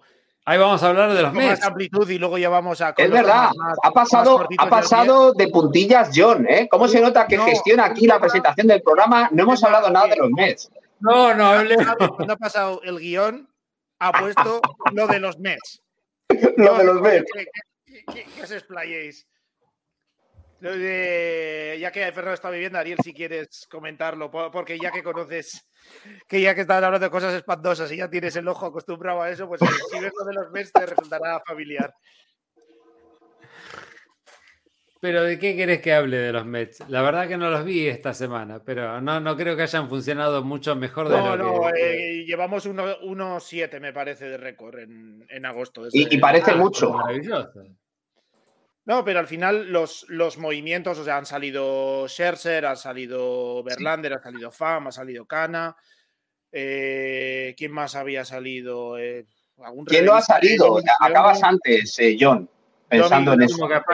No, pero al final es un equipo, quiero decir, ha salido mucha gente, se han traído a base de pagar muchas partes de, los salarios que quedaban prospectos importantes eh, y parece, porque mm, ya lo comentó más que 27 dados, creo, pero ya lo he visto en algún otro sitio, que a los Mets les interesa quedar con uno de los seis peores récords para no perder pick de draft por, por, tema de saltarse todo el CBT y demás. Eh, están subiendo a gente pues como Ortega, como Jonathan Araúz. Em, están empezando. Sí, y, básicamente gente como Bati mm, lo han bajado porque no está rindiendo como se esperaba, gente como Ronnie Mauricio y compañía, Mike eh, Basil, eh, un pitcher de, ligas menores que lo está haciendo muy bien, se les está teniendo todavía. Van a terminar inventando el roster de 80, ¿no? Porque van a seguir subiendo gente. Pero, pero te quiero decir, eh, al final se ha convertido, pues obviamente, en una temporada perdida, ya se ha filtrado, Searcher ya, ya filtró que le dijo Cohen que seguramente 2024 tampoco era la idea competir necesariamente, que no iban a, que no se podía comprometer a traer agentes libres. Eh, es, un equipo que ahora mismo está perdido. No sé si también se habla de que se quería hacer una limpia porque parece que va a venir Stearns, el, GM de, Milwaukee, a encargarse de las operaciones de béisbol. Es un equipo que ahora mismo está en un impasse un poco extraño, siendo un equipo que se suponía que iba a ganar o que quería pelear por ganar las series mundiales este año.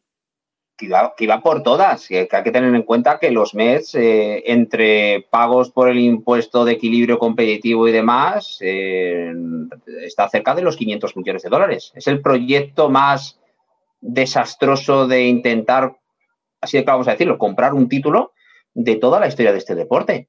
Es que es así de sencillo y no es lo que nadie anticipaba.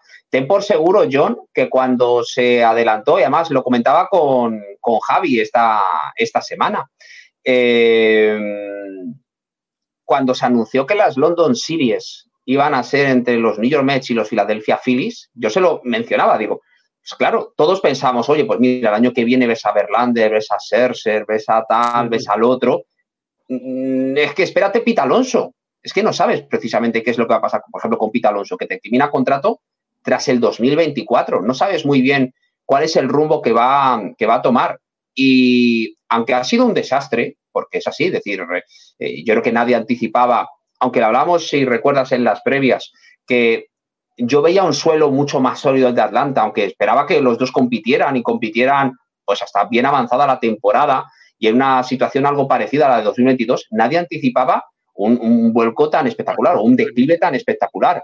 Esto es el, algo que también, por otro lado, va asociado a una cierta edad, una edad media que tenía ese roster, que nunca sabes, un año puedes estar muy bien y al año siguiente no estar tan bien, pero que podía ser peor. Y, hay un dato que quiero comentar. Lo de los New York Mets, no a decir que comprar promesas o intentar mover a jugadores a base de asumir gran parte de los bastante potentes salarios que están asociados, es que la cosa podía estar peor.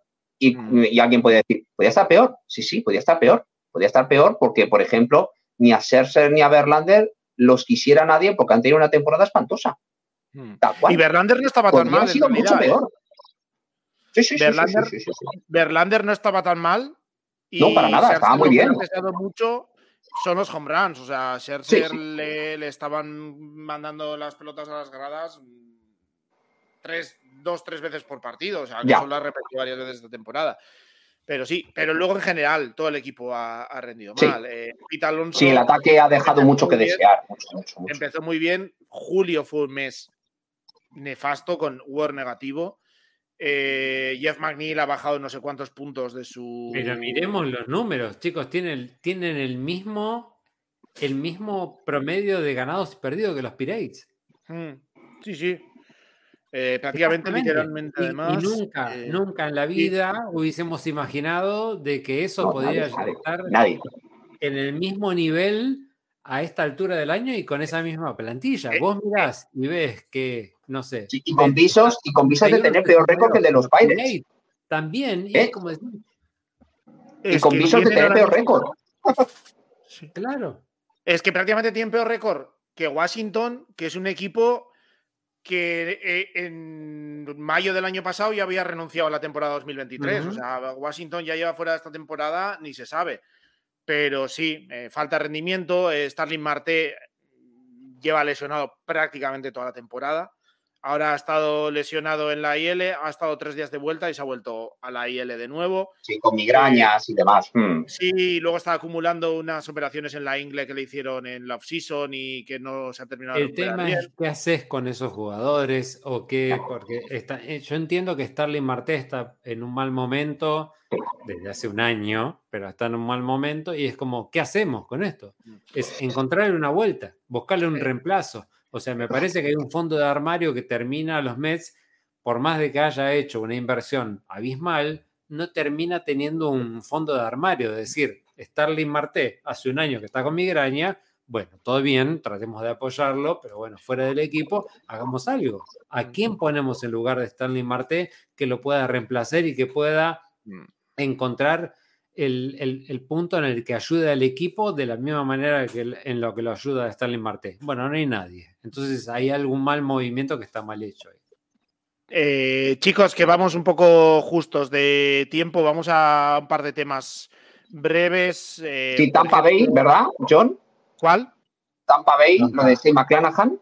Ah, sí, eh, pues mira, si quieres empezar tú por ahí, Fernando, y luego ya os voy repartiendo a cada uno un temita rápido y pasamos a las series de la semana. Sí, pues eh, lo que antes apuntábamos y también nos mencionaba eh, pues un, uno de los espectadores que nos está siguiendo que, que, lo de los Reyes con las Tommy John es digno de estudio, ¿no? Es decir, porque no solo son las bajas de Jeffrey Springs, em, Drew Rasmussen, que estaban haciéndolo fenomenal durante la temporada, Shane Batch, que tiene que recuperarse de otra, eh, Glasnow, que ya ha pasado por una segunda operación eh, de Tommy John, a ver qué ocurre con Shane McClanahan. Eh, ¿qué, es, qué, repercusiones tiene esto para los, para los Reyes? Pues lo cierto es que es un, a ver, es un varapalo a nivel anímico, porque probablemente no va a poder jugar y ya veremos cuál es el tiempo de baja que tenga que, estar. Y sobre todo porque es que, claro, el, cierre de mercado de traspasos, lo, fuerte ya ha pasado si igual que lo de Josh Young, el tercera base de los Texas Rangers, esto ocurre antes del 1 de agosto, pues bueno, puedes pivotar, puedes cambiar, puedes adaptarte, puedes buscar a un jugador, pues por ejemplo, que te digo, eh, si vas a estar dos meses de baja, como va a ser prácticamente Josh Young, el, novato de los Rangers, pues, pues a lo mejor te interesa ir a por eh, Candelario, que al final ha terminado recalando en los eh, Chicago Cubs. El tiempo o los tiempos, pues no han sido los más favorables, pero ¿Qué es lo que va a tener que hacer los Reyes? Pues lo que siempre hacen los Reyes, reinventarse, sacar algún pitcher de aquí de allá, de las menores dentro de la propia organización y que pase el siguiente, ¿no? Lo del next man up, ¿no? Que, el, siguiente, que se, que se dé el do de pecho y sea capaz de hacer un trabajo. Eh, se le ve un poco descompensado al equipo, con un ataque muy poderoso, pero con un cuerpo de lanzadores que, que no es el de los Reyes de otras ocasiones. ¿Para qué nos vamos a engañar? Eh, Ariel, vamos a mantenernos en la división. en el Bronx, en los Yankees, pues vuelve a surgir algún problema está deportivo, en este caso Domingo Germán, que bueno, eh, va a faltar eh, del equipo, pues está tratando por un tema de bueno, problemas con, el alcohol, pues otro golpe para, para los Yankees, ¿no? Sí, a ver, Domingo Germán está terminando siendo un montón de veces noticia y a veces nos termina sorprendiendo hay algunas cosas, ¿no? Es como Domingo, Domingo Germán termina siendo noticia, ¿cuánto hace? Dos semanas atrás por, por un juego perfecto. Y del mm. juego perfecto pasamos a una inhabilitación por exceso de alcohol. Pero de esto hace cuánto? Un año de sus problemas por violencia doméstica en algún punto es como Domingo Germán ha sido noticia de mala manera, mucho más que de buena manera. Y me parece a mí, y, la verdad es que esto lo veo en, algún punto como muy significativo el de decir, son jugadores que están todos los días con un cuerpo de picheo completamente. Nadie se dio cuenta de esto.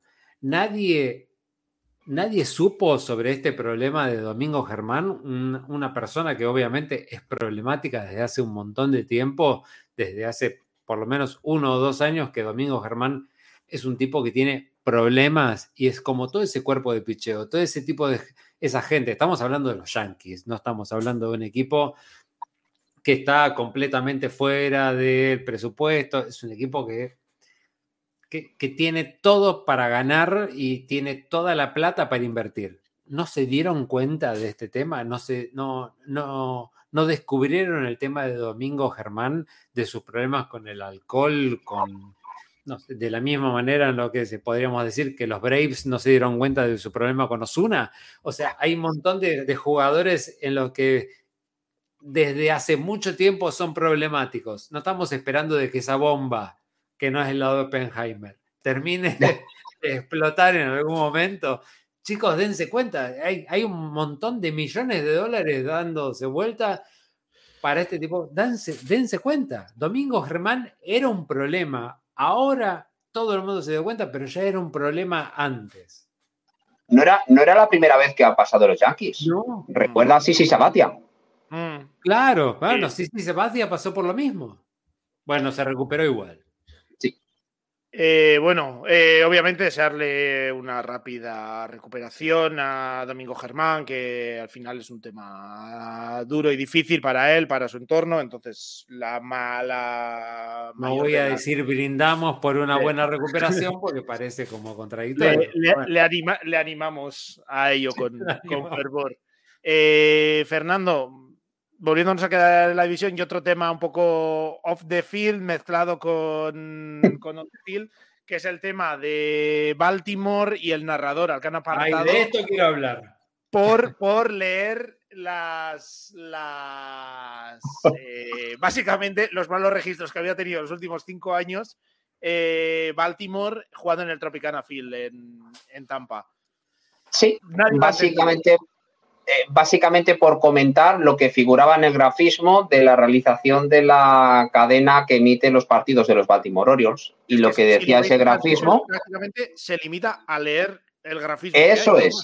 ¿Y qué dice ese grafismo? Que los Orioles han ganado tantos partidos en el Tropicana Field este año, en 2023, como en los tres años anteriores eh, combinados. Y con eso le apartan del equipo. Eh, es un sinsentido es ridículo, es absurdo, es, eh, es patético por parte de la propia organización. ¿Qué es lo que ocurre? Que probablemente no esperaban que esto a alguien, por, supuesto, a lo, imagino que a los ángelos y demás, la familia, no les ha gustado nada ese grafismo y ese dato. Bueno, pero es que es lo que es. Eh, tu equipo ha jugado fatal en, Tropicana Field contra los Reyes. Eh, juega mejor y entonces no tendrás que, sentir vergüenza de lo que está saliendo en pantalla con ese grafismo. Y probablemente ellos yo creo que no esperaban que tuviera una repercusión como la que ha tenido y que pues, pues todo el mundo se ha apresurado a decir, pero bueno, qué desastre es esto. Es decir, pero ¿a quién se le ocurre apartar a un eh, narrador, a Kevin Brown, no el pitcher, sino el narrador de los Orioles, em, de, cubrir a este conjunto? Evidentemente, esto ha tenido mucha repercusión, por suerte, porque es una situación absurda y ridícula, y se le va a reintegrar en el puesto a no mucho tardar. Y de hecho, cuanto más tiempo tarde, peor van a quedar. Allí en las gradas ya hubo cánticos de, de apoyo y yo creo que no tarda mucho en que se solucione el tema. Ariel, que querías comentar el asunto. No, lo que pasa es que yo venía desde un año, este año en los Cardinals estamos estrenando narrador porque el narrador del histórico narrador de, de, los Cardinals fue suspendido por, en este caso podríamos decir, por exceso de alcoholismo, ¿no? Se podrían salir a tomar una copa con Domingo Germán pero se, le complicó en algún momento. Ya había tenido varios episodios y, se le terminó complicando. este mismo año estuvo la suspensión al, narrador de los, de los seis, ¿no? De los Athletics, que hizo un comentario un poquito racista en algún momento. Y en este, en este caso, el, tema de, de los Orioles. Este me parece en todo caso el, caso menos el caso más ridículo de todos, porque es como yo dijera, según el gráfico que estamos viendo aquí en Pichos Salvajes, cada vez que nueve entradas participa en nuestro programa, el programa no lo ve nadie. Y en el momento en el que yo termino de decir esto, lo terminan de sacar porque es como acabas de decir de que Pichos Salvajes no lo está mirando nadie cuando cada vez que estamos, y pero si es eso? Es como yo dijera, cada vez que juegan los Cardinals de local están perdiendo y te sacaron. Y, pero si estás jugando mal, en, algún momento es como. Hay que. Sorprendió en algún punto esto, me parece que, terminó llegando eh, eh, en, en, esta, en esta. Yo la primera vez que vi la noticia me imagino Hoy todo es noticia, hoy cualquier cosa se viraliza, hoy cualquier persona graba el videíto y todo eso se relaciona. me parece que hay que estar mucho más atentos. Pero lo que me vino a la mente, yo me imaginaba que eh, él había salido en pantalla diciendo, no, esta gerencia es que nos era lo peor, no querían ganar, no sé qué, tal, eh, han hecho un trabajo infame. No, lo ves y es completamente lo que está leyendo. Que son los agarrados, que no se quieren gastar el dinero en el equipo. Pero es que no, no dijo nada de eso, no fue una crítica a nadie. Eh, la verdad es que bastante increíble, como decía Fernando, yo creo que se solucionará rápido. Vamos a pasar a las series de la semana. Voy a solo mencionar, porque nos estamos quedando sin tiempo, el no-hitter de Franber Valdez, que mm, yo creo que Framber y compañía en, en, un mal día igual, no era un día para hacer un no-hitter porque estábamos hablando todo del trade deadline, el tipo se... Y, sí. igual igual quitarse esa presión le, vino, le vino bien, pero eh, Framber Valdez, de Cristian Javier, ahora JP France... Eh, Urquidi en su día han sido lanzadores que quizás estaban a la sombra un poco de, de Verlander, de Greinke en su momento, pero que han sido claves para, estos grandes últimos años de, Houston también. Vamos a, no sé si ahí os ha dado tiempo a mirar las series de, la semana, algún, Fernando, porque yo creo que a principio de temporada hubiésemos dicho todos Braves Mets, encima el sábado el double header, un partido que hay que recuperar, pero creo que este nos lo, nos lo saltamos directamente. Totalmente, además fíjate. ¿Cuál, eh, estaba cerrado incluso el Sunday Night Baseball desde tiempos inmemoriales. Vaya Sunday Night Baseball más es que los desangelado que se ha quedado. Sunday, Night Baseball, Baseball que ni ESPN tienen que estar golpeándose con la cabeza contra la pared, porque... No, no, totalmente de acuerdo. A ver, yo creo que hay una serie muy interesante. Bueno, hay un par de series muy interesantes, pero mm, yo al menos apuesto por, y no hemos hablado nada de ellos, Toronto Blue Jays recibiendo a los Chicago Cubs. Vamos a ver si esta calentura o este momento de forma extraordinaria que están teniendo los Cubs tiene repercusión al, norte de la frontera, ¿no? Además, con un equipo como es Toronto que, ha recuperado recientemente a Ryu, que aguantó la respiración después de que Ryu recibiera un bolazo y que finalmente no pasara absolutamente nada, que fuera más que una falsa alarma, solamente un susto. Y es una serie ahora mismo entre dos conjuntos que estarían en playoffs. ¿Quién nos iba a decir que no es sorpresa por parte de Toronto, pero que los Cavs ahora mismo se encontrarán en, disposición de jugar la postemporada. No probablemente cuando estábamos hablando de, esas London Series en el mes de junio. Encima hay duelos interesantes, por lo menos los que pronostica Fangraphs, José Berríos contra Justin Steele, Chris Basic contra Drew Smiley y Yusei Kikuchi contra Jameson Tayon. Así que van a ser divertidos estos, estos partidos del fin de semana en, en Toronto. Eh, Ariel, ¿tu recomendación? Sí, yo no, me quiero extender, que usualmente es lo que suelo hacer, es irme por las ramas, voy a tratar de no irme porque sé que estamos medio cortos de tiempo.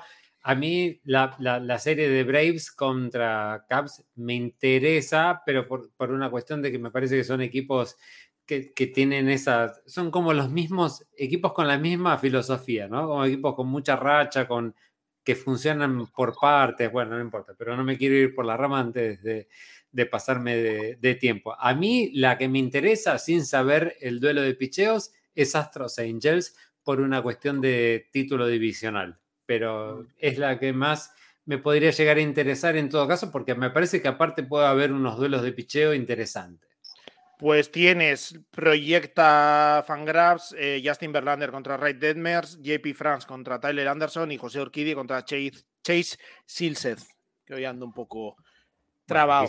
Eh, no, era tanto como esperaba.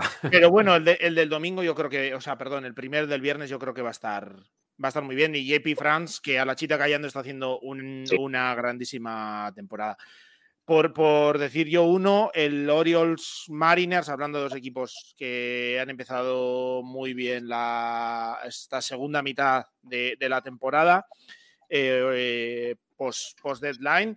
Eh, dos equipos, Baltimore, que es para seguir afianzándose, y Seattle por seguir peleando por, el, por entrar en playoffs con los duelos proyectados que serían Cal Gibson contra Luis Castillo, Cal Bradish contra George Kirby y Grayson Rodríguez contra Bryce eh, Miller, duelo de, jóvenes ahí. Pues nada, eh, chicos, eh, nos vamos despidiendo. Fernando, un placer como siempre tenerte y cuando puedas, cuando lo podamos encajar, te, esperamos, te esperamos de vuelta. Sabéis que es el caso. El placer es mutuo, John y Ariel. Hasta la, hasta la siguiente, Fernando. Ariel, eh, de despedida, una pregunta que te dejaba hace unos minutos aquí Mark Bake, que a ver si la estantería, creo que lo has dicho alguna vez, a ver si son DVDs, pero creo que es música, ¿no? No, son todos, son todos discos. Es todo, es todo música. Hay, como ves, Esto tiene, es un álbum de Years of Clay. Hay mucho grunge acá. una- tiene una, una colección muy pequeña. una cuestión eh, noventosa generacional.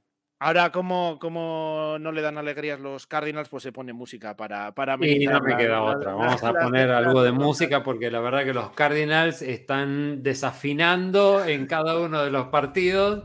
Así que no, no, que- no queda mucho más. No Ah, quiero decir nada porque sé que estamos recontra ajustados con el tiempo. Viene tras las bases. No se vayan. Hasta la siguiente, Ariel. Efectivamente, tenéis ahora un, un tras las bases. Esta semana, eh, después de varias semanas de ausencia, viene un, un tras las bases. Así que tenéis eh, semana completa que van a estar Mario y Javi hablándonos de los últimos número uno del draft. Así que tema, yo creo que interesante. Y nada, volvemos la semana que viene a traeros de nuevo toda la, toda la actualidad de, de la MLB. Un abrazo muy fuerte a todos.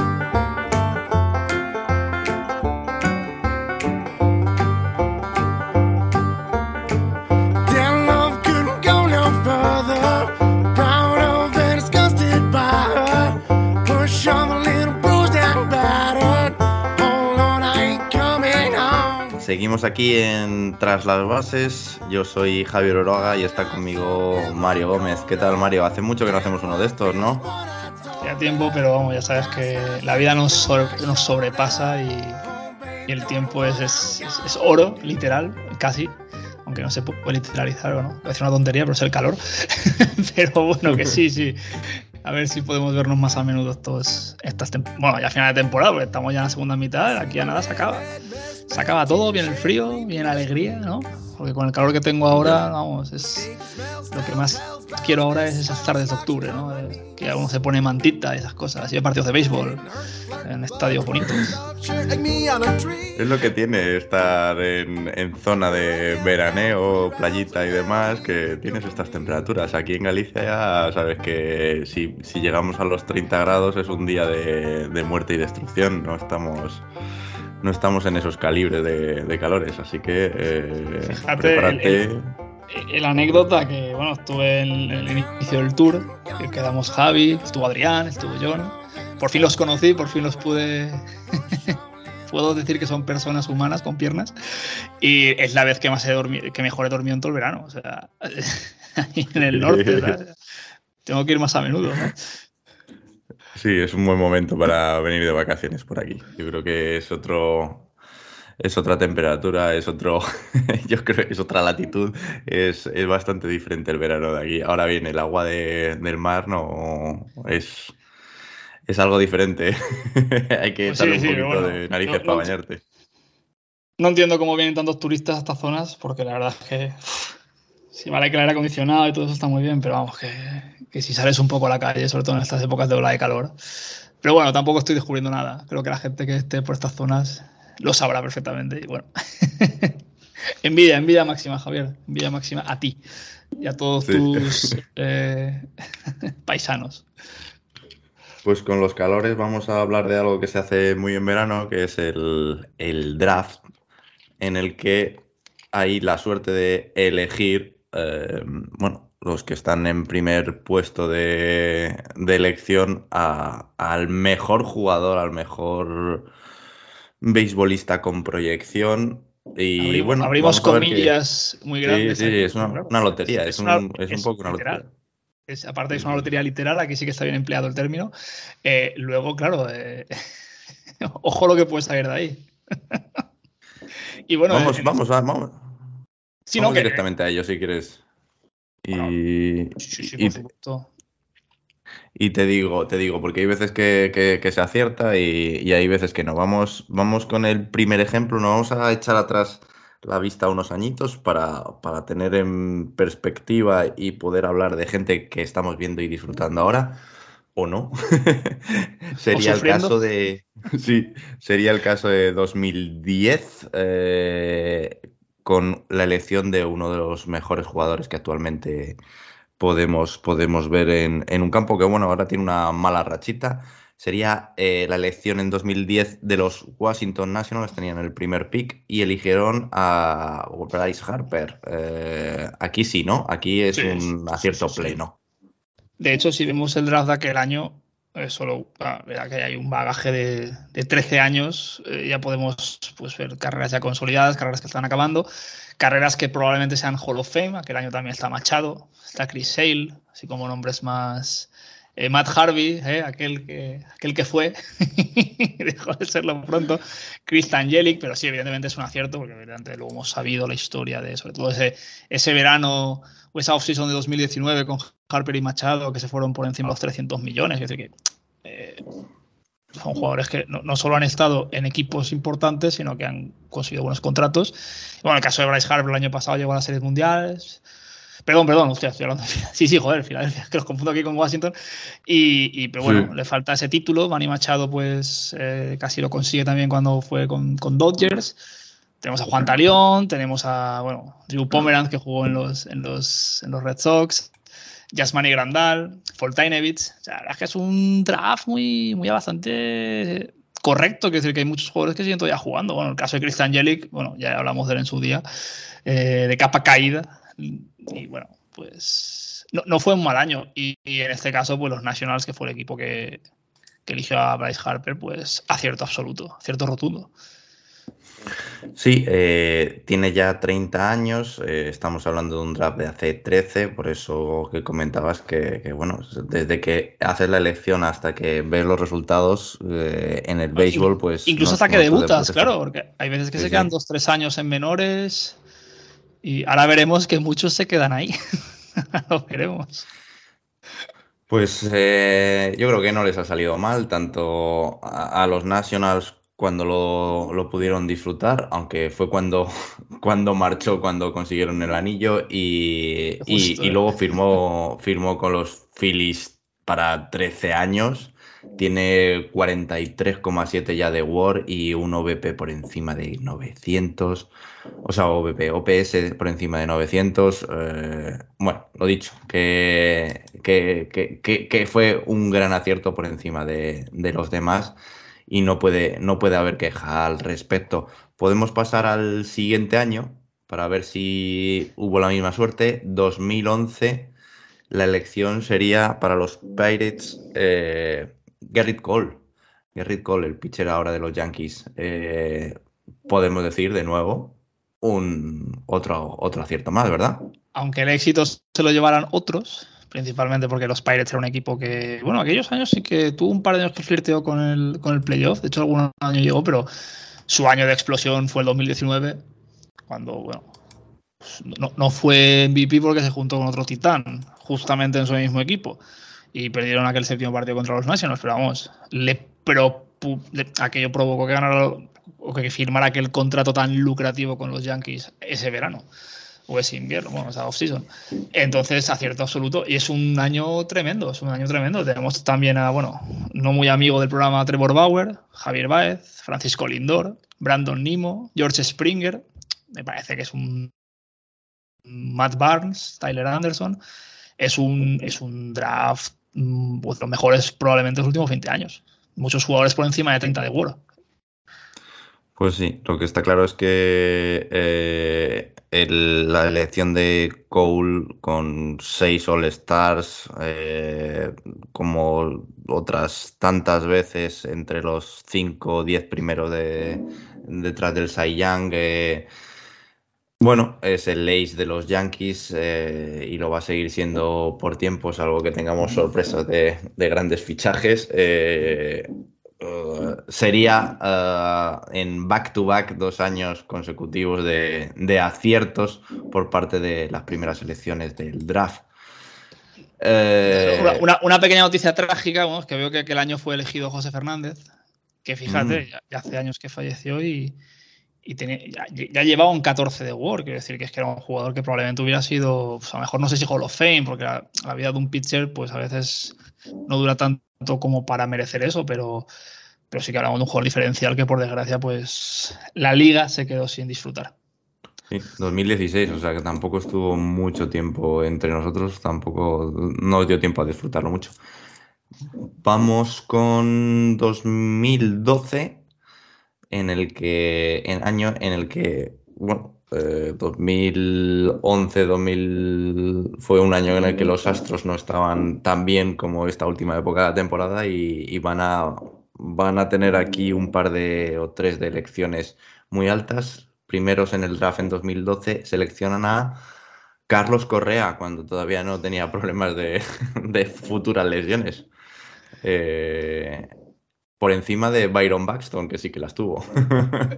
Sí, es, algo curioso porque Byron Buxton tardó varios años en, en lucir ¿no? lo que se esperaba de él, pero evidentemente el, el acierto es absoluto, ¿no? Un jugador que sabemos que ha ganado títulos, bueno, ya ganó en 2017, y que bueno, ahora es un jugador diferencial en la liga. Es decir, aparte de lesiones, sí, evidentemente están ahí, pero es un jugador que estamos hablando que hace 11 años que fue elegido y sigue siendo un jugador importante. Y bueno, coincidió ahí con Byron Buxton en, en, en- en Twins, en Minnesota, así que mira, eh, lo que es la vida. Sí. Creo que ese año también eligieron a alguien importante para ti, como es Max Fried, que bueno. eh, oye, pues. Fíjate, ¿eh? Mira. 2012. pero Y, ahí, bueno, Corey Seager y- también y- aquel año. y hemos tardado pues como 5, 6 años en, en- en- en verlo jugar a, a alto nivel. O sea que es- yo creo que con los pitchers incluso a veces es todavía más tiempo que con un jugador de campo.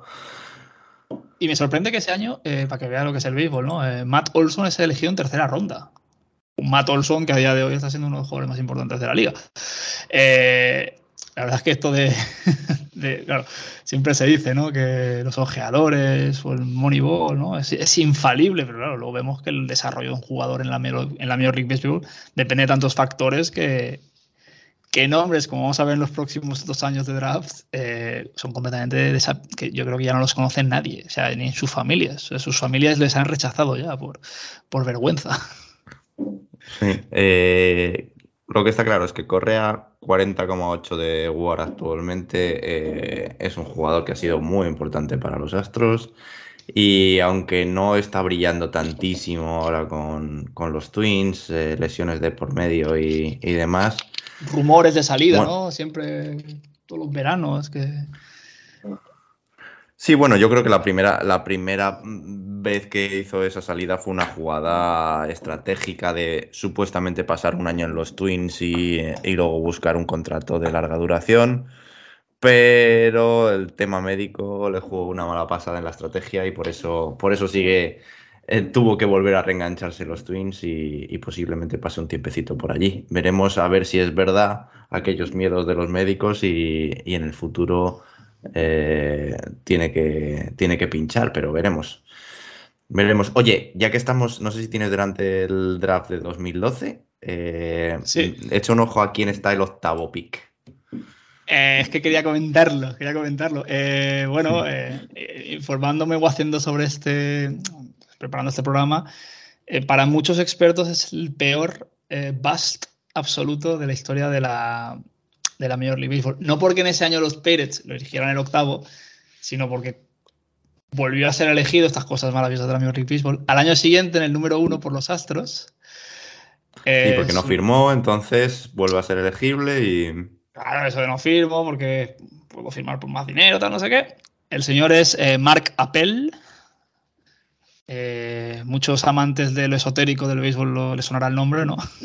o ese Kwame, ese Brown, ¿no? O ese Sam Bowie de, de baloncesto, ¿no? Que Kwame Brown, acordémonos que fue el número uno el año que Gasol fue tercero. Eh, y Sam Bowie, pues, tiene el honor de haber sido elegido antes que Michael Jordan en, entre Olajuwon y y Jordan en el año 83, creo. Bueno, bueno, el draft, ¿no? Y nadie se acuerda de ellos. Pues Marc Appel, ¿no? Que los que hablen francés pillan el chiste que voy a hacer ahora, eh, no recibió la llamada. Eh, He avisado de que viene un chiste. Mira, yo no hablo mucho, no hablo francés, pero, pero lo he pillado, lo he pillado. Pues, el señor Apple, eh, négase para Apple.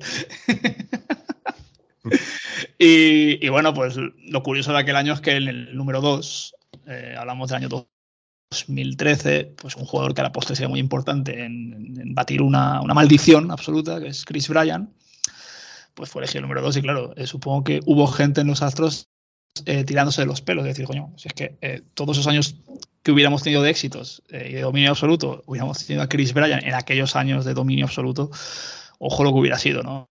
Es, es lo que siempre se dice, si aquellos Detroit del año 2004 de la NBA hubieran cogido a Carmelo Anthony en vez de a Darko Milicic, ¿no? Que, joder, vaya, vaya dinastía se hubiera generado ahí, pero bueno, aquel año por suerte ganó la liga igualmente.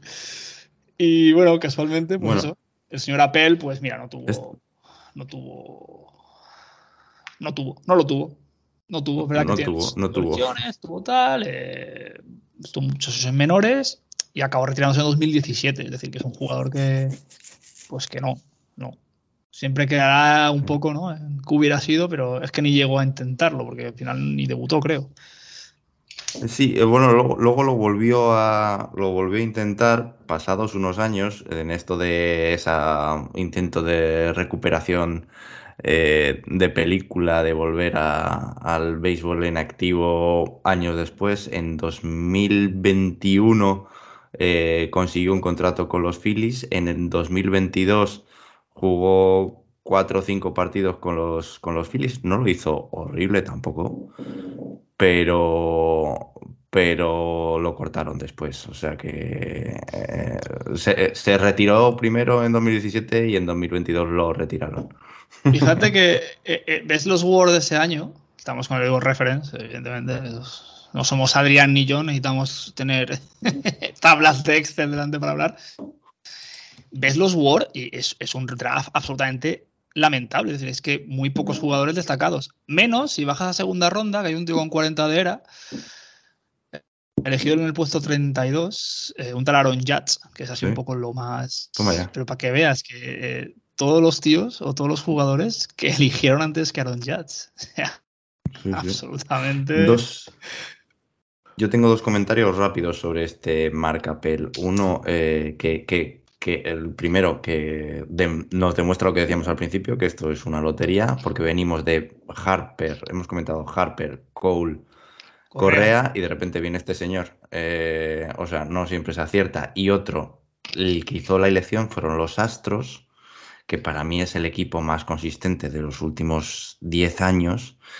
Eh, al, respecto de éxitos, ¿cómo hubieran sido entonces los Astros? Y si añades también un- una gran estrella que aquí perdieron totalmente, o por lo menos un jugador potente, más para añadir a esa eh, a ese roster que, como digo, los últimos 10 años ha sido, ha sido muy potente o el más consistente de la liga.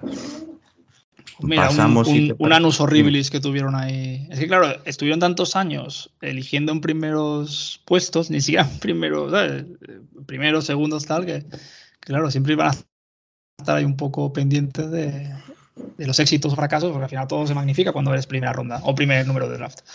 Y repitieron al año siguiente. Bueno, pero es lo que te iba a decir, todos podemos cometer un error, ¿no? Pues siguiente ele- eh, elección 2014 también le tocó a los Astros, le tocó, entre comillas, tenían el derecho a ser primera elección y eligieron a un tal, a todos os sonará, Brady Aiken. Eh, a todos nos sonará de verlo eh, en un Sunday night, absolutamente. eh, lanzando contra los Yankees. No, no debutó. Spoiler, no debutó. O- otro de las pésimo, ¿eh? Otro de las pésimo de lo que más destacable es Kyle Freeland, o sea, o Carlos Rodón. O sea, un draft absolutamente tremendo. Jordan Montgomery, nada, nada, nada de ese draft. Pero ese sí que fue un año, un año horrible para, para la Major League Baseball. Está, está Trey Turner en decimotercero por los, por los padres. Pues lo más. Sí, sí. Lo más. Eh, Pero vamos, que. Que Brady Aiken, otro que tal. Este sí que es verdad que eh, ese verano. Bueno, perdón, yo- ese verano, esa off-season. eh, pues Tommy John. Y, joder, una Tommy John antes de debutar en las grandes ligas. Uff. Ya te condena en cierta manera, ¿no? A, a Bueno, muchas supongo que cosas, depende de cómo vaya. dudas. de cómo- depende, depende de cómo vaya, pero sí, efectivamente, el, el pobre hombre no llegó ni a, ni a debutar en grandes ligas y, y- y desde ese mismo momento de alegría que, que vemos a veces las celebraciones cuando son elegidos, de ahí todo fue, ese fue el punto más álgido en su carrera. de ahí todo fue costa abajo. O sea que otra vez, segundo pinchado de hueso de los astros. Imagínate, vuelvo a decirlo, imagínate los astros cómo serían si estas dos elecciones hubieran, hubieran sido eh, favorables. Sí, porque Pero por lo no menos eh, Rodón o Kyle Freeland hubieran dado esos, eh, esas entradas de calidad ¿no? que han dado. verdad que Kyle Freeland ha sido un poco. Tuvo un año tremendo y luego ha estado más o menos. Es bastante mediocre, pero vamos, Carlos Rodón es un pitcher de bastantes garantías, no sé. Ahora es verdad que no está tan bien, pero bueno, recuerdo que tuvo un hit hace un par de años, me viene a la cabeza, no sé si con, con Washington. No sé. El- con Washington, con White Sox, perdona. El caso es que, eh, lo dicho, oh, los Astros podían, podían, podían haber sido todavía mayores. En 2017 yo creo que había una, tenían una rotación eh, tremenda, luego la siguieron, o sea, yo recuerdo eh, los años con, oh, bueno, esos dos años que estuvo Cole, Verlander, eh, estaba McCullers, estaba, bueno, tenían una rotación tremenda. Por ahí, no, están todos, están todos. Eh, podía haber sido todavía eh, más arrasador, más arrollador el, eh, el- el roster de los Astros si estos dos picks de 2014-2015 hubieran sido decentes al menos, como digo, decentes. Bueno, Pero como habría más suerte. segundas y terceras, incluso cuartas oportunidades, podemos decir que el año siguiente se resarcieron por partida doble. Cuéntame, cuéntame qué pasó en, en- en- en el año siguiente. No fueron ni segundo ni no fue el primer la elección. La primera elección pues fue una elección que pues muy para tu gusto y muy para tu suerte, pues un jugador que ha sido determinante en, en los Atlanta Braves los últimos años, Dansby Swanson. Pero ese año los Sí. Astros, eh, pues siendo tan malos o eligiendo tan mal, pues las temporadas permitían que al año siguiente eligieran bien. Y pues bueno, ese año eligieron en segunda posición a Alex Berman y en quinta a Kyle Tucker. Poco que añadir, o sea, creo que es un acierto tremendo tanto por Atlanta, porque al final se ha demostrado que es un jugador que, que, bueno, ahora ya no está, pero, bueno, el año pasado, hace dos años, cuando ganasteis, ahí estuvo como pieza importante y, y, y Berman y Tucker, pues lo mismo en los Astros. Hombre, hay que reconocer que a nivel, a nivel ofensivo Bregman fue mejor elección incluso que, que Swanson, aunque yo le tengo mucho cariño a Swanson, estamos comparando un, un War de, de 17 y pico con otro de 30 de Bregman, sobre todo porque Bregman fue llegar y, y, y, demostrar. Swanson fue más progresivo. 2021 eh, fue un temporadón. 2000 y 2019 y, también 2022, pero las últimas temporadas en Atlanta fueron realmente las que demostró que, era un, un draft, un número uno de draft sí que te digo que si me hubieras preguntado en 2017-2018, había ese run run en cierta gente de lo típico de Swanson es número uno del draft, es un jugador, bueno, decente, pero, pero no, no, no ha llegado a ser lo que, lo que se esperaba. Ahora está llegando a ser ese jugador y, y, y mereciendo esa, ese, ese título. Que por cierto, en segunda ronda elegisteis a Soroka, o sea, un año bueno para vosotros. Sí, sí. Bueno, Soroka hemos tenido mala suerte con. Bueno, sí, las Hemos lesiones. tenido mala suerte con. O ha tenido él mala suerte con las lesiones, la verdad. Y espérate que en la en el balance este balance round eh, también os cayó Austin Rayleigh. Quiero decir que oye, 2015 puede ser un año potente para, para vuestra historia. Quiero decir, ya mirándolo con perspectiva. Sí, como formación de, de, del equipo actual. eh, Sí que nos Porque hemos movido que mucho con gente de. un hueco y, y sostenerte.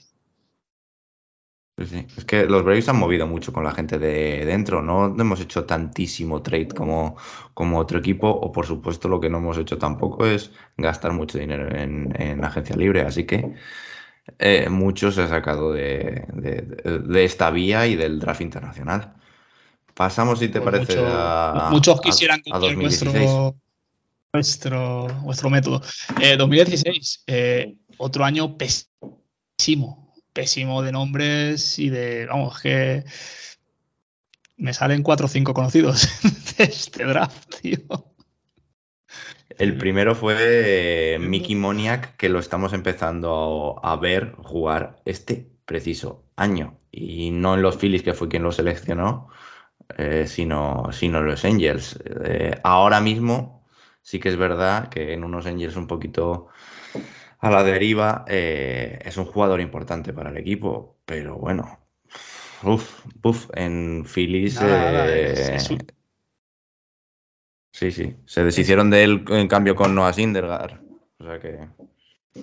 No, no es un año que, bueno, eh, Pi- Pete Alonso fue elegido en segunda ronda y Brian Reynolds, es que fue un... y Bobby Chet, ¿vale? Es que los únicos nombres así que dices, coño, que han llegado a ser All-Stars o que han llegado a jugar o a, tener visibilidad en la liga han sido esos y ya estamos hablando que es una- un draft de hace ya siete años.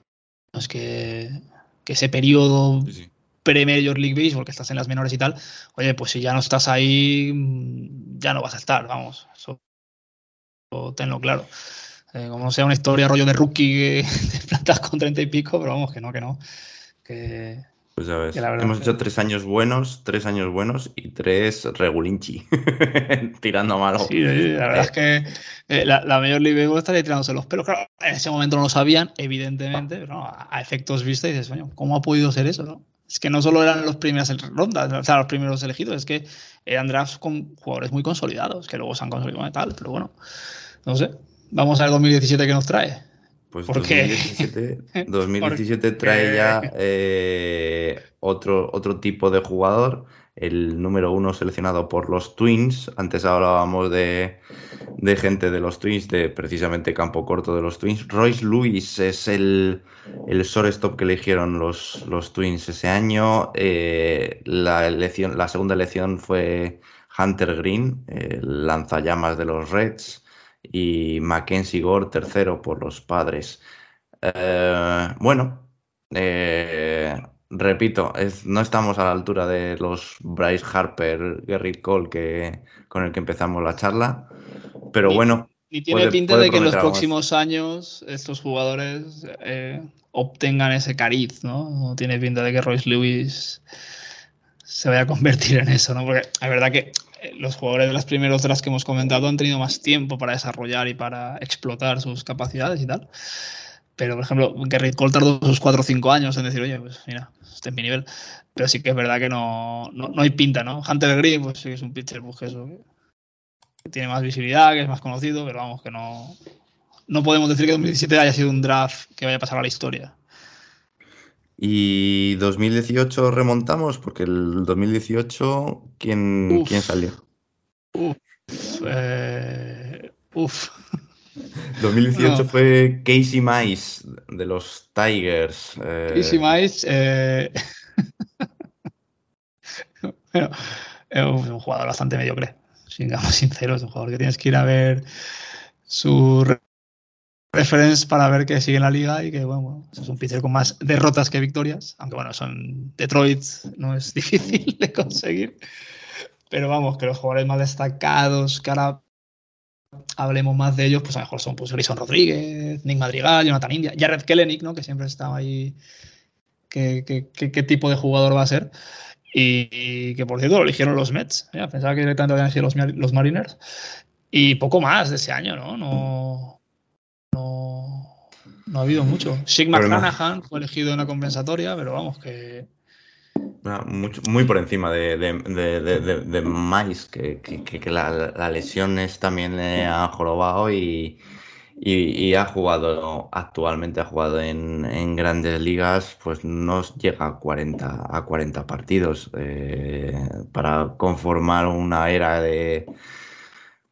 mm, Déjame mirar, una era de 4.29 con, mm, compartida entre los tres años. eh, mm, ha lanzado pues 188 entradas entre los tres años. O sea, me parece que por, eh, por desgracia tampoco iba a ser llamado eh, uno de las piezas para esa reconstrucción y vuelta a la vida de los Tigers. Y bueno, pues ahí está. Esa- esa ahí están los eterna- Tigers. esa eterna reconstrucción, ¿no? Eh, basada en los cimientos del contrato de Cabrera.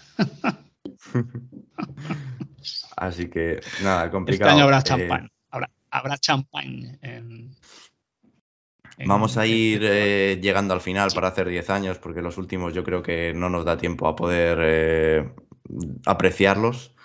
No, es y- pronto todavía. Vamos a acabar un poquito mejor. Año 2019, Ah, los Baltimore. Orioles seleccionan en primera, en primer pick al catcher Adley Ratchman. Aquí sí, Adley aquí volvemos. Escucharíais el programa de All Star, eh, vaya sacada de en el Home Run Derby, ¿no? Eh, bateando con Sí. ambos manos. Eh, hostia, eso ya me parece un nivel espectacular. Eh, Alex Manoa, Josh, Yu- Josh Young, George Kirby, Corbin Carroll, jugadores que por ejemplo han jugado Stars. Y, y jugadores que probablemente como Bobby Witt Jr., Andrew Bone, pues los veamos, ¿no? Eh, De Bobby Witt Jr. está ahí todavía, que parece que sí, que no, que sí, que no, pero yo creo que sí que va a ser un jugador. A lo mejor no llegará a ser un nivel All-Star, pero sí que puede ser un jugador determinante en la liga. Solo que pues eh, tiene un pequeño defecto que es que juegan los Kansas City Royals, que es el peor equipo de la liga en estos momentos. Y lucir ahí es poco peor incluso que los que creo que ahora tienen peor récord que los Athletics, si no me equivoco, Javi. Están ahí ahí. Sí, sí, eh, es un, es un poco de- desastre el caer en un equipo como tal, igual que hablábamos antes de, de- de los Tigers o, o- o similares que no, no tienes, no tienes, o precisamente hablando de los Tigers, de este año es Riley Green, que a lo mejor es uno de los mejores jugadores de, de los Tigers y, y- y ya ves, no, no, no, están pudiendo entre ellos conseguir nada, ni siquiera con la elección del siguiente año. Tigers, Spencer Tolkeson, El número uno. sí. 2020. ta- tampoco, tampoco ha podido ayudar a Ah, esos es, es Tigers prontillo, es prontillo. De todas formas, eh, el acierto de Ratchman, bueno, se está viendo. Eh, los Orioles es un equipo que va a jugar probablemente playoff esta temporada, dejando en esa liga tan difícil como es la americana este, que es la más complicada, en la que todos los equipos están por encima del 50 o del 500. Y pues van a estar ahí, no peleándole a lo mejor a Tampa porque llevan una ventaja demasiado abultada, pero bueno, en la segunda mitad de la liga pueden, pueden desinflarse y los Orioles parece que están ahí en diésel, modo diésel y ostras. Sería bonito verlos después de tantos años. Yo me alegraría por, por Adrián. El día que nos vimos llevaba la camiseta de, de Ripken, ¿no? Es, es un valiente. Fuimos a ver ciclismo y apareció con la camiseta de béisbol. Claro, con un nombre de hierro. Perfecto, es de perfecto. hierro, para- exactamente. para- Bueno, pues si te parece, lo dejamos, lo dejamos aquí. Después de Torkelson, pues ha habido las elecciones de, eh, a ver si recuerdo bien, el año pasado fue eh, Halliday, eh, déjame mirar. que Era no Henry recuerdo. Davis en el 21 por. Henry Davis, que ya está, ya, ya está haciendo cositas en, en los, en los Pirates. Eh, Jackson Holiday hace dos años, o sea, el 22, perdona. Sí. Y bueno, este y, año, y los pues- de LSU de este año, el pitcher de, LSU de, de Paul Sek Eskenes, no sé cómo se pronuncia, que, que ya veremos. A ver, haremos un tras las bases dentro de, dentro de unos cuantos y veremos. Cinco Me años. salen, me salen de los 10 que hemos hecho, 10, 11 que hemos hecho, me sale que hay decentes la mitad. La mitad. De grandes jugadores, jugadores leyenda, me salen 5, 4, 5 de, de los 10. Ujú. Pues eso, al final es como- Bueno, Mario, lo dejamos aquí. Lo dejamos aquí. Oye, Javi, no, que nos- muchas gracias Nos por- avanzamos mucho en tiempo. Por acogerme en, Sí, hay que hacerlo más, hay que hacerlo más.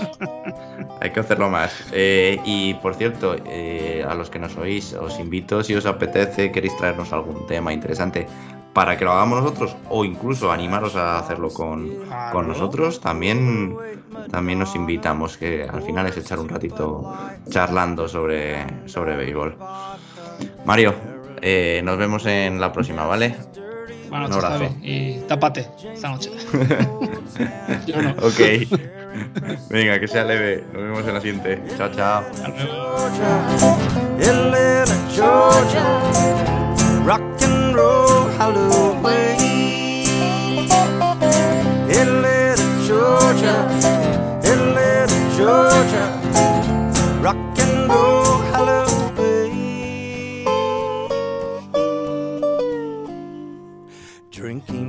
The Dixie Chicks from Nashville, Tennessee. The fat one is flirting with me. Head scissor hands gets angry while wrestling the cigarette machine. Atlanta, Georgia, Atlanta, Georgia, rock and roll, hallelujah.